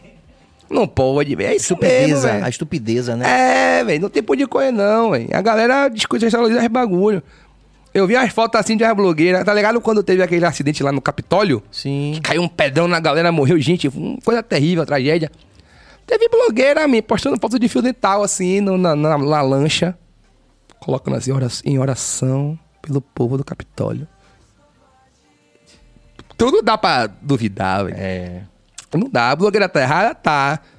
Mas acontece, né? A gente tem que superar essa, essa parada e tentar conversar com as pessoas no real sentido das coisas. Rosane Garcia, Matheus, temos professores comprometidos e engajados no ensino público e isso faz com que os danos para a sociedade seja menor. É. Vai voltar. Pense se não houvesse gente como você, eu e outros. Ah, com certeza, Rosane. É isso aí, mas é o que eu tô falando, né? A escola pública, ela, ela funciona, ela coloca a gente na universidade, ela é, é, faz com que pessoas pobres é, é, gerem é, oportunidades em sua vida, apesar do governo, né? Se gente tivesse apoio do governo, porra, a gente ia embora. Porque o que, o que salva a escola pública é professor. Eu sempre digo, eu tenho muito colega principalmente as pedagogas da rede municipal, né? A maioria é mestre, é doutora. Tu é mulher com os currículos foda, brother. E dando aula com porra nenhuma. Dando aula assim na criatividade, dando aula no amor menino. é, superando sala suja, falta de material. Enfim, diversos abandonos que as escolas, principalmente as creches e as, e as escolas de, de, nos anos iniciais sofrem, né?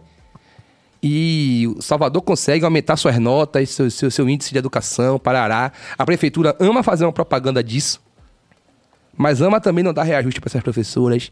Tem professora aí com doutorado há seis anos sem receber pelo doutorado, É, sem, isso é foda, sem né? ter o plano de carreira aplicado. Plano de carreira assinado por ACM Neto. E ele ficou oito anos sem cumprir o plano de- carreira que ele assinou. E agora mesmo o Fundeb, né? Parte do Fundeb, que é o Fundo de para Educação Básica, né? Foi entregue à- à prefeitura a, a parte de Salvador desse dinheiro, né? E uma parte deveria ser rateada dos professores. Tá na lei isso. É um incentivo, né? O Fundeb é um incentivo para que o professor, como qualquer empresa, o trabalhador gosta de receber um aumento, de receber uma PL, um, um estímulo ali, né? E a prefeitura falou que gastou o Fundeb todo. Com o quê, mano? Você vai na escola, você não vê é, é, é, é, pra onde esse dinheiro foi, né? Pra quem tá no dia a dia na escola pública, a gente não consegue enxergar onde tanto dinheiro foi gasto a ponto de ter sido necessário gastar dizer, a parte sec- dos professores, tá ligado? de poupança, tipo assim. É, foi um lance desse. Ó, galera, a gente tá então, precisando aqui. Vários professores aí, inclusive, fazendo planos, né? Porque sabia que o dinheiro ia ser pago. É, é, é uma, uma grana que muitas vezes salva o orçamento familiar Sim, desses professores. É, Dinheiro não tá fácil, né? Exatamente. Nunca, nunca foi fácil. E de repente esse dinheiro some. E a prefeitura diz: não, gastamos aí com reforma de escola, com material. Mas não. Mas a gente não vê. Mas será não. que a gente consegue alguém da prefeitura, Bill, pra vir falar sobre É, isso seria aqui? até bom, porque é um tema que foge. Eu tô tentando é um tema trazer que foge o, de, da. o, o, o presidente né, do sindicato da PLB Sim. e alguém também do... do- Tem que chamar Marcelo Oliveira, que é o atual secretário de Educação. Seria a melhor pessoa para responder É, isso, né? Bom, tá aqui feito o convite. É né? isso, né? O não já temos, que é que nem o professor trabalha para pedir qualquer coisa na prefeitura. O não já tem, eu vou pedir, né? Ilha do JM. É verdade que nas escolas e faculdades públicas tem um viés ideológico esquerdista? Aí é maluquice que lhe contaram aí. Você nunca foi em nenhuma das duas, então, pra estar falando isso. Porque qualquer escola você tem um corpo de professores gigantesco. E cada um pensa de um jeito, cada um teve uma formação. Então, a pluralidade ideológica da escola pública e das particulares, etc., está justamente no fato de você não ter um professor só a vida toda. Né? Então você vai ter lá o professor de história comunista, aí você vai ter o professor de matemática conservador, a, a, a professora de português religiosa, o professor de biologia ateu. Você vai ter contato com diversos pensamentos ali diferentes, né? Até porque toda a ciência ela tem seu viés ideológico. Sua corrente de pensamento, sua forma de abordar os assuntos. E na hora que o professor escolhe ali uma abordagem qualquer, é de acordo com o que ele acredita. Então, a escola é plural em si. Você tem 12 matérias, você vai ter 12 professores diferentes, cada um com um pensamento diferente. O que costuma, o que tem acontecido é o enviesamento ideológico nas escolas e faculdades particulares, né? Do, do- essa relação clientelista que se estabelece com os, os pais do aluno, que às vezes a pessoa chama o professor, faz aqui, como recentemente aconteceu na escola. Ah, não vou falar o nome, na escola particular, que a professora adotou um determinado livro didático para ser trabalhado na turma. É, teve esse lance. E os pais foram lá dizer que não aceitava que o filho dela lesse, que o filho dele lesse aquele livro. O que foi que a escola fez? Pediu a professora para aplicar o livro. Então, na verdade, aí o, idea- o, o- o alinhamento ideológico tá na escola particular, né? Na hora que concorda por questões ideológicas, por questões mercadológicas, que determinado assunto não seja abordado na sala de aula, não seja comentado não seja dado a ele o destaque necessário, né? A gente pode ver que, sei lá, é, a Feira das Nações não costuma ser só de países africanos, né? É, é, em, pó- em pró de uma pluralidade do debate, você fica ali, né? Falando bem dos Estados Unidos, falando bem da Europa, mostrando o quanto é foda ir pro hemisfério norte, passar um frio, comer um hot dog, jogar um basquete. E você, às vezes, não traz um debate que é mais necessário, mais próximo de quem mora em Salvador. Né? Então, eu acho que se eu fosse você aí, menino da ilha, É Ilha, É. Ilha do JM. ilha do JM, eu ficava mais preocupado com as escolas particulares do que com as escolas públicas. Ok. É, vamos avante. Ovidio Júnior, cada vez que assisto o BaiaCast aprendo cada vez mais e abro minha visão para muita coisa. E hoje não está sendo diferente. Parabéns, Serginho. Parabéns, professor. Obrigado, Ovidio. Valeu, Ovídio. Nome maravilhoso aí, a pessoa que se alimenta de tudo, né? É o Ovídio. Kelvin Maquinei, também sou professor, nós merecemos mais, mais reconhecimento da sociedade como um todo. Concordo, Kevin. A gente tá muito aí sendo escaldado de graça. Davi Vieira, boa noite, BaiaCast. Buente, assuma que o som perfeito para fazer um churrasco é rock pesado. Ô, Davi, eu, eu, desculpe, irmão, mas o meu churrasco toca um pagodinho descarado. Toca ali um Zeca Pagodinho, toca um, um, um, um Tiaguinho, um Pericão. Desculpa, mas eu ainda sou do. Acho que o churrasco combina com sambinha. Vinícius Casais, acho que todas as vezes que você criticou a prefeitura foi muito feliz. Infelizmente, ainda não houve nenhum governo para valorizar verdadeiramente o professor. É, é isso que a gente tá falando aqui, né? Repetindo. Inclusive, quando eu faço a crítica aqui à, à, à- à atual prefeitura, o ACM Neto, etc., isso não, não Mas- incorre mas em já um tá elogio. É. Já estamos em Bruno já. E ninguém lembra, né? Que, que é Bruno. Não, mas a gente só acha pra- que é ACM Neto ainda. Só para ser. Mas... Mas é isso. O fato da gente fazer, de eu estar aqui fazendo a crítica à Prefeitura de Salvador é porque eu sou funcionário da Prefeitura. Sim. E essa é a realidade que eu conheço, né? Que eu estou próximo, que eu convivo dia a dia. A crítica à Prefeitura Mas não realidade- incorre em nenhum elogio ao Estado ou a outra Pronto. prefeitura de outro partido, Vamos chegar etc. nisso aí né? que Bill vai fazer o recorte em uma hora e 20 minutos. É, beleza. É, pronto, como professor da escola municipal, há quantos anos? Seis. Seis anos. Você está dando testemunho, Sim, sim, em nome sim, de sim. Jesus, você está dando testemunho da sua experiência como professor da escola municipal. A Exatamente. realidade que você conhece. É, não posso falar e, a de realidade, toda, né? e a realidade do professor da escola estadual é diferente? Pelo que eu ouço dos meus colegas, não é muito diferente, não. Apesar de ser um governo que tá aí há É, oito anos não, disso. não é muito diferente. São oito ou doze? 16 anos, 16 né? anos de 16 se a gente for pensar no governo Wagner e governo Rui, são duas eleições, né? Pronto, 16 anos. Então, a esse ano vai realidade desse 16 professor é anos. diferente?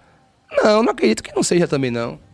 O que eu, agora é que eu falo, né? Eu falo muito da prefeitura porque é onde eu trabalho. Tem porquê eu ficar. Às vezes eu posso falar uma coisa aqui é, sobre as escolas estaduais e tá cometendo um erro. Simplesmente por achar que é Igual igual. o cara dizer que você é professor de geografia. Isso. Posso falar um negócio aqui, ah, mas porque no estado também não dá aumento, não. E alguém vir aqui dizer que, ah, teve aumento, tantos por cento no passado, nananã, e eu não sei que, se esse acordo aconteceu, né? Então, é sempre bom a gente falar daquilo que a gente sabe, né? E, logicamente, que isso não é um elogio ao Estado. Na hora que eu falo mal da prefeitura, eu não estou elogiando o Estado, né? Se fosse para elogiar o Estado, eu falaria assim, não, porque o governo de Rui Costa acertou quando fez tal coisa. Isso é um elogio. Falar que a Semineto e Bruno Reis erraram, não quer dizer que Rui Costa fez certo, né? Se eu lhe der uma roupa de presente, não quero dizer com isso que você está nu. Exatamente. Agora, Matheus, por que você acha que o professor não é valorizado? Rapaz, eu acho que quando a gente vê as condições de trabalho que o professor atua e quando a gente vê é, o valor de salário médio de um professor comparado a outras profissões de nível superior, a gente pode entender que é uma profissão precarizada, né?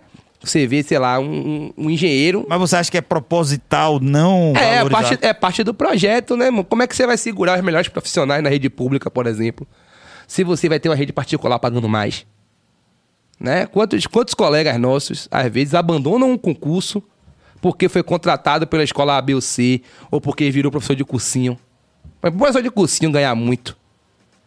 É você pegar um ótimo professor que poderia formar cidadão, tirar ele da sala de aula e botar ele para educar marcador de X. Porque o cursinho, é, pedagogicamente, ele não presta pra porra nenhuma. Sacou? Tipo, não é obrigatório fazer cursinho. Faz cursinho quem pode ou quem quer, né? Então você vai ter ótimos professores no cursinho. Não deveria ali estar os ótimos. Os ótimos deveriam estar no ensino médio, ensino fundamental, na alfabetização, né? Que são locais estratégicos e fundamentais para a formação do cidadão, né? Só que o cursinho paga mais. E aí eu acho. Bem mais. Eu acho corretíssimo o cara dar lá no cursinho. É menos trabalho, é menos estresse, ganha melhor, vai pro cursinho. Mas deveria existir uma política para que esse cara muito bom ficasse na, na escola pública, né? Ficasse. Ou ficasse dentro ali dos anos obrigatórios de educação, né? Que, que o interessante é que se o que se fala muito é que os Billy as pessoas professor. de- Billy exato. professor de É, inglês. né? É. viu, gente? as pessoas de direita falam muito dessa, da- dessa questão do da Lei Rouanet. Ah, mas eles ganhavam a cultura, que se investia muito na cultura e a gente sabe que é o contrário, né? Talvez seja esse projeto, né? Talvez esse projeto Parte desse projeto. é, é exatamente dizer assim, não, vamos atacar a cultura porque a gente precisa que o povo continue burro mesmo. Tá entendendo? Porque o povo inteligente vai questionar, vai, vai dizer, então, "Ah, isso aqui. Eu acho que é inclusive um ataque mais personalista do que um ataque à cultura. Porque se você. é, é, sei lá, se você permite, né? Que o Adão Negro faça muitos shows, né? E fique muito famoso, vai ter um bocado de microfone querendo saber a opinião de Serginho sobre as coisas. E talvez a opinião de Serginho não seja a opinião que esse governo quer seja a opinião de outro cara. Porque quando a gente fala que atacou a cultura, mas não atacou, atacou. Atacou quem produzia alguma coisa que não ia de, encon- que ia de encontro ao que o governo quer de discurso. Porque filme da Record continua saindo. Novela da Record continua sendo produzida pra caramba. Muitas vezes com aporte financeiro público, né? Então não, não é que houve um ataque à cultura. O que houve foi uma questão aí de direcionar esse recurso para outro lugar. Que os caras acabou com a Lu Rouanet e liberou o de Blanc. Agora, a gente for olhar, quem foi que ganhou dinheiro com o de Blanc? Quais foram os projetos que teve maior financiamento no de Blanc? Né? Quem é o cara lá, o secretário de cultura? Quem é esse cara que tá lá canetando, liberando é, é, uma coisa ou outra? Então, Mário Frias, ele é alinhado ideologicamente com quem? Né? Como é que ele pensa? O que é que ele acha que é cultura? Né? Então, acho que, na verdade, a gente, eu como artista, né? Eu vejo que, o que o que rola. Você já foi aprovado em Lei Rouanet? Não, nunca nem concorri. Mas, Blanc, mas você não concorreu porque você era ideológico não concorrer? Não, não. Você acha que você deve ou pode concorrer? Deveria. Na verdade, assim, a Lei Rouanet teve ali um auge em uma época que a minha carreira artística não demandava um projeto de milhares de reais. Né? Não- Tipo assim, eu não conseguia, ainda não tinha maturidade de pensar e orçar um projeto grande, robusto e Hum. com condições de ser aprovado, né? Sim. Mas eu não sou nada, nada contra, brother. Logicamente que todo o processo público de licitação vai ter ali seus problemas. Dizendo que a Lei Rouanet também é perfeita, não era. Né? Mas, é, é, Não, o princípio era muito bom. então, me Só- soava... mas na execução é que às vezes Me pode- soava democrática, me soava... Não, a ideia é muito boa. Isso. É como a, a ideia, é, sei lá, a ideia do Bolsa Família é muito boa. O problema é que às vezes não, eu não, tô falando exatamente do Bolsa Família, Uhum. tô falando que às vezes, às vezes pode vir uma ideia que seja uma ideia interessante, mas na hora da execução não funcione. Então a Lei Rouanet acabou sendo essa coisa que E a Lei Rouanet também foi atacada, né? É- é- não, mas é- antes de ser atacada também, ela já tinha alguns problemas. Então é isso que eu tô falando. Tem problema, mas a gente podia ter, é, poderia ter sido pensado na forma de atacar os problemas da Lei Rouanet Sim, e não concordo. acabar com a Lei Rouanet, né? Assim como deveria ser pensado uma maneira de atacar os problemas de qualquer programa social, de qualquer Sim. programa de financiamento, o BNDES, o Minha Casa Minha É, Vida. não pode falar disso não, porque Os é caras muito era quatro aí. É, então, mas então, mas deveria Os caras se vão derrubar pensar... nos canal. É, poderia pensar no jeito de atacar os problemas que, esse, que, esse- que esses programas têm, não necessariamente acabar com o programa, né? Então, acho que é isso. Tem que pensar nisso. E acho que a questão da cultura, irmão, foi atacado setores da cultura, pessoas da cultura. Não foi, não acabou a cultura. Tem que ter uma cultura aí que talvez não seja nossa, que a gente quer consumir, né? Mas como também talvez o meu trabalho não seja o que muita pessoa quer consumir também. Então, tá sempre nesse. É. A briga é boa. É. É isso aí, rapaziada. A gente tá falando aqui com o grande, o grande Matheus Buente, que é professor de história e humorista. E a gente tá com interação muito boa de muita gente. Cabas, a gente vai seguindo as interações aqui? Vamos lá. Tonka Ciganda, parabéns aos, ao BahiaCast, muito bom. Matheus, sangue bom demais. Faia! Faia, Tonka. Tonka é um grande músico aí, velho. Sangue bom demais, velho. Grande Tonka, grande figura. Rita Buente. Amanhã de novo aí. Amanhã O tá professor, o professor não é valorizado porque desvalorizar faz parte do projeto de sucateamento da educação. Você vê, tudo que eu falei aqui eu aprendi em casa. Tá Somos um rebocando. entrave. Mas sua mãe é professora também? Foi professora? Amanhã é professor de Química. Ah. Olha, mãe, eu sabia fazer cálculo estequiométrico, viu? é, eu numa turma de, de 40 pessoas, eu e meu irmão, só a gente conseguia fazer o cálculo. Júnior Lima, Matheus é show. Será que esse Júnior Lima é Júnior de Sandy Júnior? Esse aí? Que é Júnior de Sandy Júnior? É Júnior Lima, né? É? É. Será que é ele mesmo? Tomara que seja, né, Júnior, velho? dá uma arroba pra gente. É um contato bom esse cara aí, né, velho? Tiago Fersan, se as escolas e faculdades formam pelo viés esquerdista, formam muito mal. KKK. É, porque a galera tá formando e não tá formando querendo fazer revolução, né? Não tá querendo tocar fogo no Não, tá carro. Não estamos vendo nenhuma invasão aí, né? É, também ninguém aqui quer tomar o poder, Palácio, se, é, coisas, né? se afiliando ao pessoal. Nenhuma Baía dos Porcos, Não nada tá tendo assim, nada né? disso. Nenhum míssil, não tem míssil da Rússia aqui? Não é, pô, é bem, que absurdo. Porra. Vai ter ponte da China, né? Que ontem, por exemplo, eu perdi Bahia Cast porque o ferry me atrasou mais uma vez. Aí eu fiquei esperando a ponte, estamos esperando a ponte dos chineses. Quando aí. sair a ponte, né, vai ficar mais ligeiro, né? É. Agora a China Mas é que- dos chineses, será que vai ter Será um que vai ter que não vai pegar a ponte? Porque é dos chineses? Porque é chinesa? Rapaz, Será que vai pergunta. ter passeata? Nossa ponte jamais será vermelha. Diga não à ponte chinesa. Por favor, construa uma ponte norte-americana, uma ponte inglesa. Ou né? até israelense, talvez. Ah, uma né? ponte israelense, mas uma ponte vermelha jamais. Nossa ponte. Rapaz, a gente tem que. Faça esse espetáculo, bicho.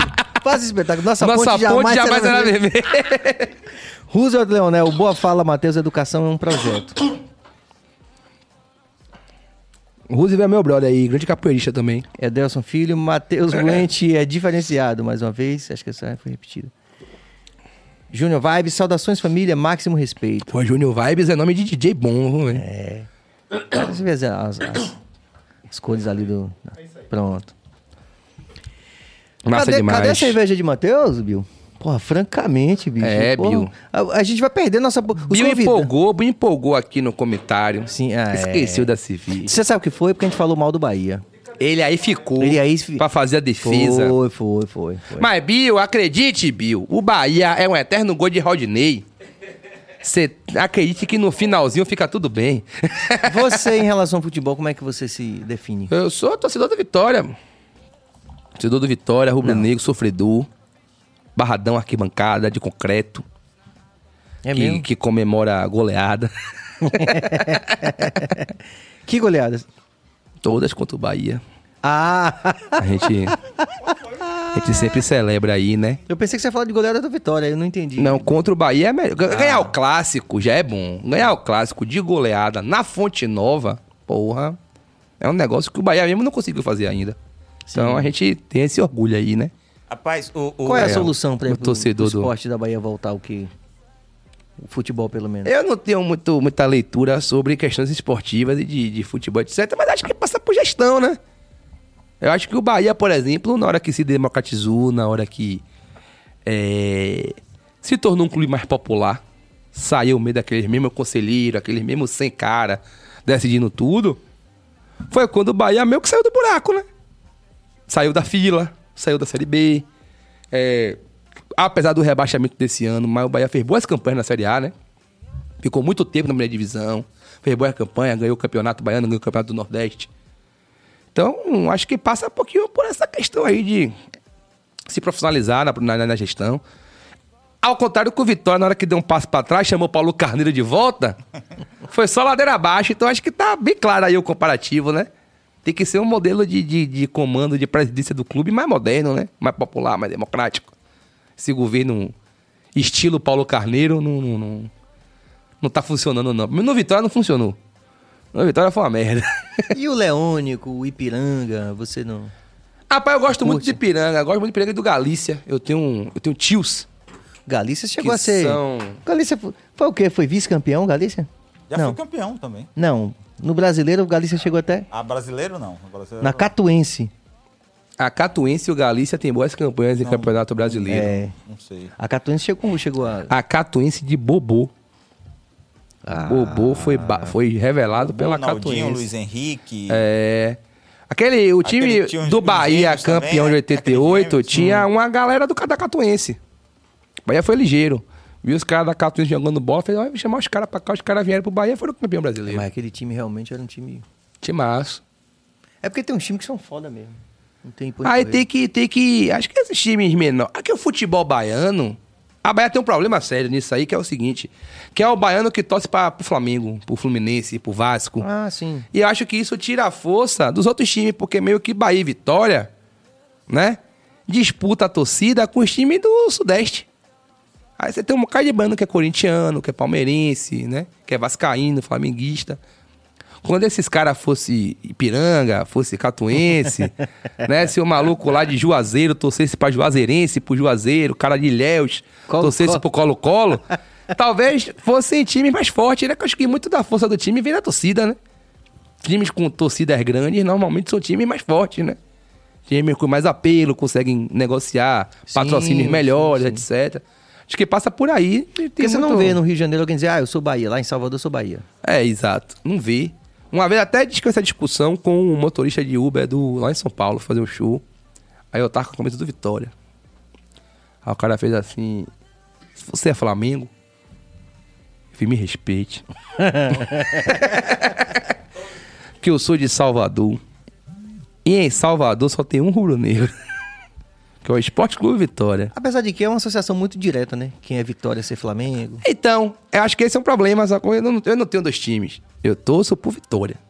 O time que eu torço é o Vitória. Eu tive minha fase. Teve dois jogadores que me fez torcer, entre aspas, por outros times. Foi Romário. Tinha uma época que eu queria que o Vasco ganhasse pra eu ver Romário sendo campeão, era fã de Romário. E depois foi Alex, que jogou no Palmeiras e no Cruzeiro. Sim. Ao sim. meia, camisa 10. Eu achava Alex, assim, um craque de bola, dos maiores, assim. E aí meio que eu queria que o Palmeiras e que o, o Cruzeiro fosse campeão, é, foi- é, mas por causa de Alex, não por causa que eu... Hoje eu não torço pro Palmeiras, não torço pro Cruzeiro. Enfim, ignoro totalmente. Mas eu já tive minha fase ali adolescente mais, mais viciado em futebol. Quando eu pegava A, quando o Vitória perdia, ficava chateado. Não falava do Bahia. Falava do Bahia, porque eu era Vitória, então. Que negócio de adolescente revoltado. Aí. mas eu sou Vitória, agora eu sou cara. O cara, ah, mas aqui em São Paulo você torce pra quem? Eu digo pro Vitória também.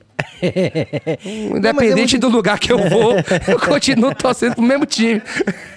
O, o Gilberto Gil, ele deu uma, uma opção pro. Gilberto ele- Gil. É, Gilberto Gil, o cantor. Ele disse que o, o, o Bahia e o Vitória deviam acabar, se juntar e virar um time chamado Bavi. Porra, Gil, Gil é muito Haribo, né, meu? Gil Não é rola, não muito rola. good Não vibe. rola. Gil, Gil, pô, Gil é um democrata. Essa, essa conciliação. Gratiluz. É, Gil é foda. Eu gosto de Gil pra caramba, Gil é muito amor, velho. Não rola, não. Não, como é que vai juntar Bahia e Vitória, meu? Os caras vão sair na mão, pô. Júnior Lima, Matheus, como tá a cena de stand-up em Salvador? Excelente. Pô, tá cada vez melhor, Júnior. Cada vez chegando mais gente pra fazer. E uns caras bons pra caralho. Umas meninas também estão colando agora, que tinha poucas mulheres fazendo. Então hoje a gente tem Renata Lanitino, que já tem um tempão. Foda.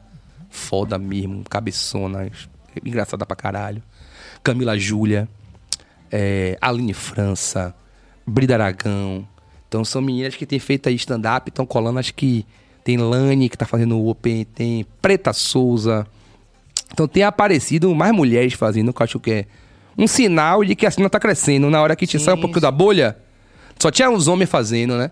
Aí quando as mulheres começam a invadir, que antes por muito tempo tinha um cara de cara e Renata. Aí depois foi Renata e Camila. Agora já tem mais meninas fazendo, eu acredito muito que isso é um sinal de que é, a cena tá se alargando. Tá alcançando mais pessoas, eu acho isso maravilhoso. Maravilhoso mesmo. E fora os próprios meus colegas de, de- de palco aí, que eu sou fã da maioria deles, né? De João Pimenta, de Thiago Banha, de Jordan Matheus, de Juninho Brandão, de Darley Carvalho, de Samuel Melmonte, de Lucas Dumas, Daniel Ferreira, Marco Hermussi. Pô, são os caras foda. Quem eu esqueci aí, não é porque eu não te acho foda, não. É porque minha memória é ruim, certo? Oi? O Rasta? Jordan Matheus. Jordan Matheus, o Rasta, tá lá em São Paulo, né? Então a galera, que eu acho assim, man, de verdade mesmo, a cena de stand-up de Salvador é porque a gente não tem o holofote que Rio e São Paulo tem. Mas, Mas se estamos tivesse. trabalhando nisso, né? Estamos trabalhando nisso, velho. Pra chegar lá e os caras. Aliás, quando a gente vai lá, a gente costuma fazer show em São Paulo, etc. A gente tem causado uma boa impressão. Uma coisa que eu acho curiosa que é o elogio misturado com surpresa. Não sei se você já passou Como por é? isso, Serginho, de você, tipo. Todo baiano passa por isso. É, lá, lá Lá, no início do Adão, lá, sacou? Aí primeiro show em outro estado, um bagulho vai tocar no Rio. Aí, sei lá, tem lá os regueiros do Rio, né? E acha que o reggae do Rio é o melhor reggae de todo. Ninguém, ninguém sabe tocar. Ninguém sabe tocar um reggae, ninguém sabe tocar um Bob Marley. Os caras não sabem quem é Edson Gomes. Os caras é meio zoado, né? Os caras acham que só tem eles. Aí o Adão vai fazer o show. Aí arrebenta, né? Pá! É música foda, porra, o público vibra. O povo nem sabia as músicas, acaba o show cantando, aquela, mesmo aquela porrada, né? Aí quando acaba o show, vem um maluco da cidade e faz assim: Porra, vocês são bons, né? Que não é só um elogio. é um elogio misturado com a surpresa, né? O cara faz assim: É. Porra! Você passou por isso. Que banda foda. Demais, velho. Demais. Inclusive, de às vezes, a pessoa vir fazer show aqui com a gente. E acabar o show. Poxa, esse show aqui, hein? Digo, minha filha, você achou que o povo era ruim? Foi? Você achou que, que as pessoas aqui não sabiam contar piada, não? Que tinha comédia de boca só e não, não escreve, não, não faz esse bagulho. Então a gente passa ainda, ainda passa muito por isso. Sim, sim. Mas por outro lado, é um sinal também de que a pessoa vai tá registrando, né? Ela vai lembrar da experiência que ela teve na, com os, os- os- a galera da comédia baiana, né? Então acho que por outro lado também é, é, é, é legal. E é um trabalho de convencimento o tempo todo, né? Não, o tempo De- todo. Acho que a gente, tem que a gente tem o tempo todo que se provar, né? Principalmente pra galera do Sudeste. Porque ainda é assim um. É ainda uma concentração, né? De. É, ainda tem, ainda, tem, ainda tem a galera que acha que pra você fazer sucesso, você tem que ir pra lá. Que Você tem que se mudar, você tem que morar em São Paulo. Não, talvez hoje com a- essa democratização em aspas da internet, para toda atuação artística ou até qualquer campo de atuação né, profissional, isso mexeu um pouco com essa lógica que Sim, antes era sim. muito dura, antes existia mesmo. Não, assim. então, eu acho que assim, com o lance da internet, o que, o que, o que foi propiciado, por exemplo, posso falar isso diretamente, Sim. foi a gente ser contratado pela Prefeitura de São Paulo para fazer shows lá. Tá, que se o trabalho da gente não tivesse na internet, esse produtor Sim, sim. que, que tava gerindo esse contrato da prefeitura não teria Não ia ter visto e não trabalho. teria chamado. Então, o fato da gente ter canais do YouTube relevantes, redes sociais relevantes, faz com que, pelo menos, a galera que é do meio, que é antenada, que, que busca né, novos talentos, novos artistas, artistas, artistas que não são tão conhecidos nacionalmente, essas pessoas já conheçam a gente. Sim. E isso já tem aberto portas é, Significativas, É, é, né? e fora da Bahia, né? Fora da Bahia, que é. Que acho que é, o que, é, o que é o que a gente, todo mundo quer, né? A gente quer ter o máximo de alcance possível do nosso trabalho, né? A gente quer que todo mundo conheça o nosso trabalho. A gente não quer só que a galera de Salvador conheça, a gente quer fazer show em Salvador, em Feira, em Catu, em Juazeiro, Teixeira de Freitas, em Barreiras, no Rio, em São Paulo, no Amapá, no, no Roraima, sabe? mais longe tipo E daí. você já voltou a fazer show E já nesse- voltamos, já voltamos. nesse novo momento da pandemia. Já, já. Naquele, naquele esquema da galera com a, a capacidade da casa um pouco reduzida, com a exigência de certificado de vacinação. Sim. Você não se vacinou, não vá pro show, fica em casa. Quem não se vacina tem que ficar trancado dentro de casa. Não é- pode sair, não. Tô até aqui com minha camisa aqui, ó. Que é uma vacina, dizendo... Não quer se vacinar, não? Então morra. É, que é a vacina escrota aqui. certo? Então, é, seguindo esse, o, um- um- lá, o protocolo de biossegurança, né? Que de fato um ambiente com todas as pessoas vacinadas é um ambiente seguro para que você possa, enfim, relaxar, né? E curtir o espetáculo. Logicamente, galera de máscara na plateia, sem aglomeração, esse tipo de coisa. Mas todo mundo vacinado, todo mundo ciente, né? De seu papel social, de se proteger e proteger o outro, né? Falei suas redes aí. Todas as redes sociais é Matheus Buente, Matheus com TH. Né? Buente é B-U-E-N-T-E. Você pensa em doente e escreve errado. Apareceu agora aí, ó, porra, o BG é foda. Aí, cabeça, ó, pô, a cabeça, Nossa, competência pura. Então, todas as redes sociais, Facebook, Instagram, YouTube, TikTok, é, é, é, Instagram, é, Twitter, tudo. Arroba Matheus Buente. Consegui deixar tudo igual. Então, isso é bom, Importante, porque em importante. qualquer rede social, e todas as minhas redes sociais, no meu perfil, tem lá um linkzinho que você entra e é um site, e aí lá você acha tudo. Tipo, o vídeo novo que eu postei, ingresso, onde é que compra o ingresso pro próximo show. Legal isso. É, e as outras redes sociais, né? Se você entra pelo Twitter, tem lá qual é o Instagram, qual é o, qual é, o- qual é o TikTok. qual é- E aí co- tô tentando ser mais profissional. É, Mandar um abraço aí pro meu produtor, Murilo Ema. É. Grande japonês aí, único, único japonês de Salvador que não gosta de sushi, Murilo Ema. Gosta mais de churrasco. O que, Bill? Ah, tá. Vamos lá, Cabas. Vamos a mais algumas interações aqui. Nayara Natividade brocou muito nas threat ops nas falas aí. Obrigado, Nayara é minha amiga aí, minha amiga, minha irmã, de assim, de... Ovidio Júnior, sou torcedor do Vitória, mas o Bahia, com a torcida grande e fanática que tem na lógica, deveria ter patrocinadores de ponta e times melhores. Ô, vídeo. Que bom que não tem, né, o vídeo? A gente quer vitória. Vamos torcer pra continuar assim. Davi Vieira, você fica falando de faculdade particular, o NIRB tá ganhando do Jair. Ih, rapaz, tá jogando agora, é? O nível. Porra, pedir, pedir, pedir. Porra, imagine quando a UF vai botar um time, vai ser foda ganhar, né? Júnior Vibes, gostou do boné? Reggae Vibes, irmão Serginho. Pô, com certeza, meu irmão. Tá aqui, inclusive, no meu carro aqui. Reggae. Minha casa, Serginho, Ah, me explica uma ele aí, coisa. Colé do regueiro, que Hum. fica gritando assim. Tchá! Faia! Tem aqueles motes, né? Aquelas palavras Isso aí é né? tipo um lance do regueiro, É, uma um- gíria assim de energia, um é, bagulho assim. exatamente. Ah, pai. Aqui, tipo, não tem um om, tipo isso. Sim, é tipo pra entrar no clima do bagulho. É agora, começou a porra. Vai... Tchá! Exatamente. Me liguei. Minha gente, essa figurinha, esse ser humaninho aqui, ó, fantástico, que é o nosso Matheus Buente. É, a gente agradece de coração aí a sua, a sua disponibilidade de vir aqui, esse bate-papo super bem humorado, informativo, como a interação aí provou. E eu quero lhe agradecer aqui em nome de toda a equipe aqui, que é o nosso grande Walterson Cabeça da direção técnica. Walterson, ca- pô, Walterson Cabeça, em nome de meio de campo da Catuense. Tá ligado? Aquele E meio ao de campo, camisa Jorge 8. Billy, diretor geral do programa aqui. Billy, que era Bill, né? É. Mas, Mas Edson, Edson- Gomes rebatizou. Aí você não pode contestar, né? É, não Tem pode, Edson Gomes muda seu nome, você tem que É, aceitar. Agora é Billy. Agora é Billy, né, Pivete?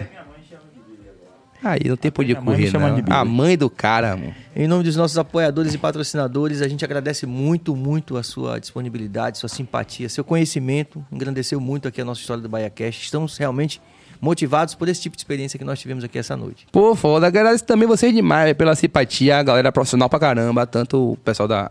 Esqueci o nome da menina que falou comigo, da produtora. Lua, Lua falou comigo na educação assim maravilhosa. Eu queria que todo mundo que entrasse em contato comigo, me chamar pra qualquer coisa, tivesse educação de Lua. menção honrosa. É, Novaes sensacional também. Billy, que trocou ideia comigo no Instagram, no WhatsApp também, sangue bom pra caramba. Cabeça, pô, cabeça, você, Pivete, você é mago. Você faz uns bagulho aqui que, pô, eu não entendi nada, mas achei foda. e Serginho, que eu sou fã, já fui pra muito show, já fui pra muita República do Reggae, pra Veadão Negro, certo? Tava lá no show que ele cantou com a Ed City. Então, pô, foda mesmo. Muito obrigado pela, pela, pela lembrança, né? Por, por- e pela simpatia, assim, pela recepção. Muito massa. Muito obrigado mesmo. Valeu. É isso aí. Chamar, inclusive, aproveitar para chamar o Ed City mais uma vez. Alô, Ed, vamos lá. Pô, viu? chame Ed, rapaziada. Ed Chame Ed, que Ed é um cara que tem várias ideias massa. é, É, verdade. Tamo junto, Serginho. Muito, obrigado. obrigado. Valeu, A pai. luta continua. Vamos à luta. Vamos, amigo, lute. E Oh! outra, jamais... Como é? Nossa ponte... Nossa ponte jamais será vermelha. Obrigado, rapaziada. Até sexta com... Aí você me. Ali. Franca. O cara esqueceu o convidado, Atenção, Lua rapaz. Novaes, que pelo produtor amor é de esse? Deus. Lua Novaes, pelo amor de Deus. Diretor fuleiro, Você me rapaz. quebra, velho. Francamente. Tava aqui elogiando o Billy agora. Porra, Tá vendo aí? Foi- elogio. Você vai ser rebaixado. Billy. Vai voltar a ser Bill. Ian. Claude e. Ah, é Ian Claude e tem mais alguém. Vem, vem, vem. Pera- Nessa. Pera. Ian Claude e Zamba. Zamba é, Agora- pronto, bom Ian também. Zamba. Sou fã aí, o Ian Claude tem vários swing decentes, É, várias músicas de fazer amor, Ian Claude faz aí. Aí, ó. Vai lá, vai lá. É isso aí, rapaziada. Esse foi o BaiaCast dessa noite. Muito obrigado aí pela audiência. A gente tá aí firme, forte, positivo. Se inscreva no canal, ative o sino, comente, dê like e vamos que vamos até sexta às 19 horas.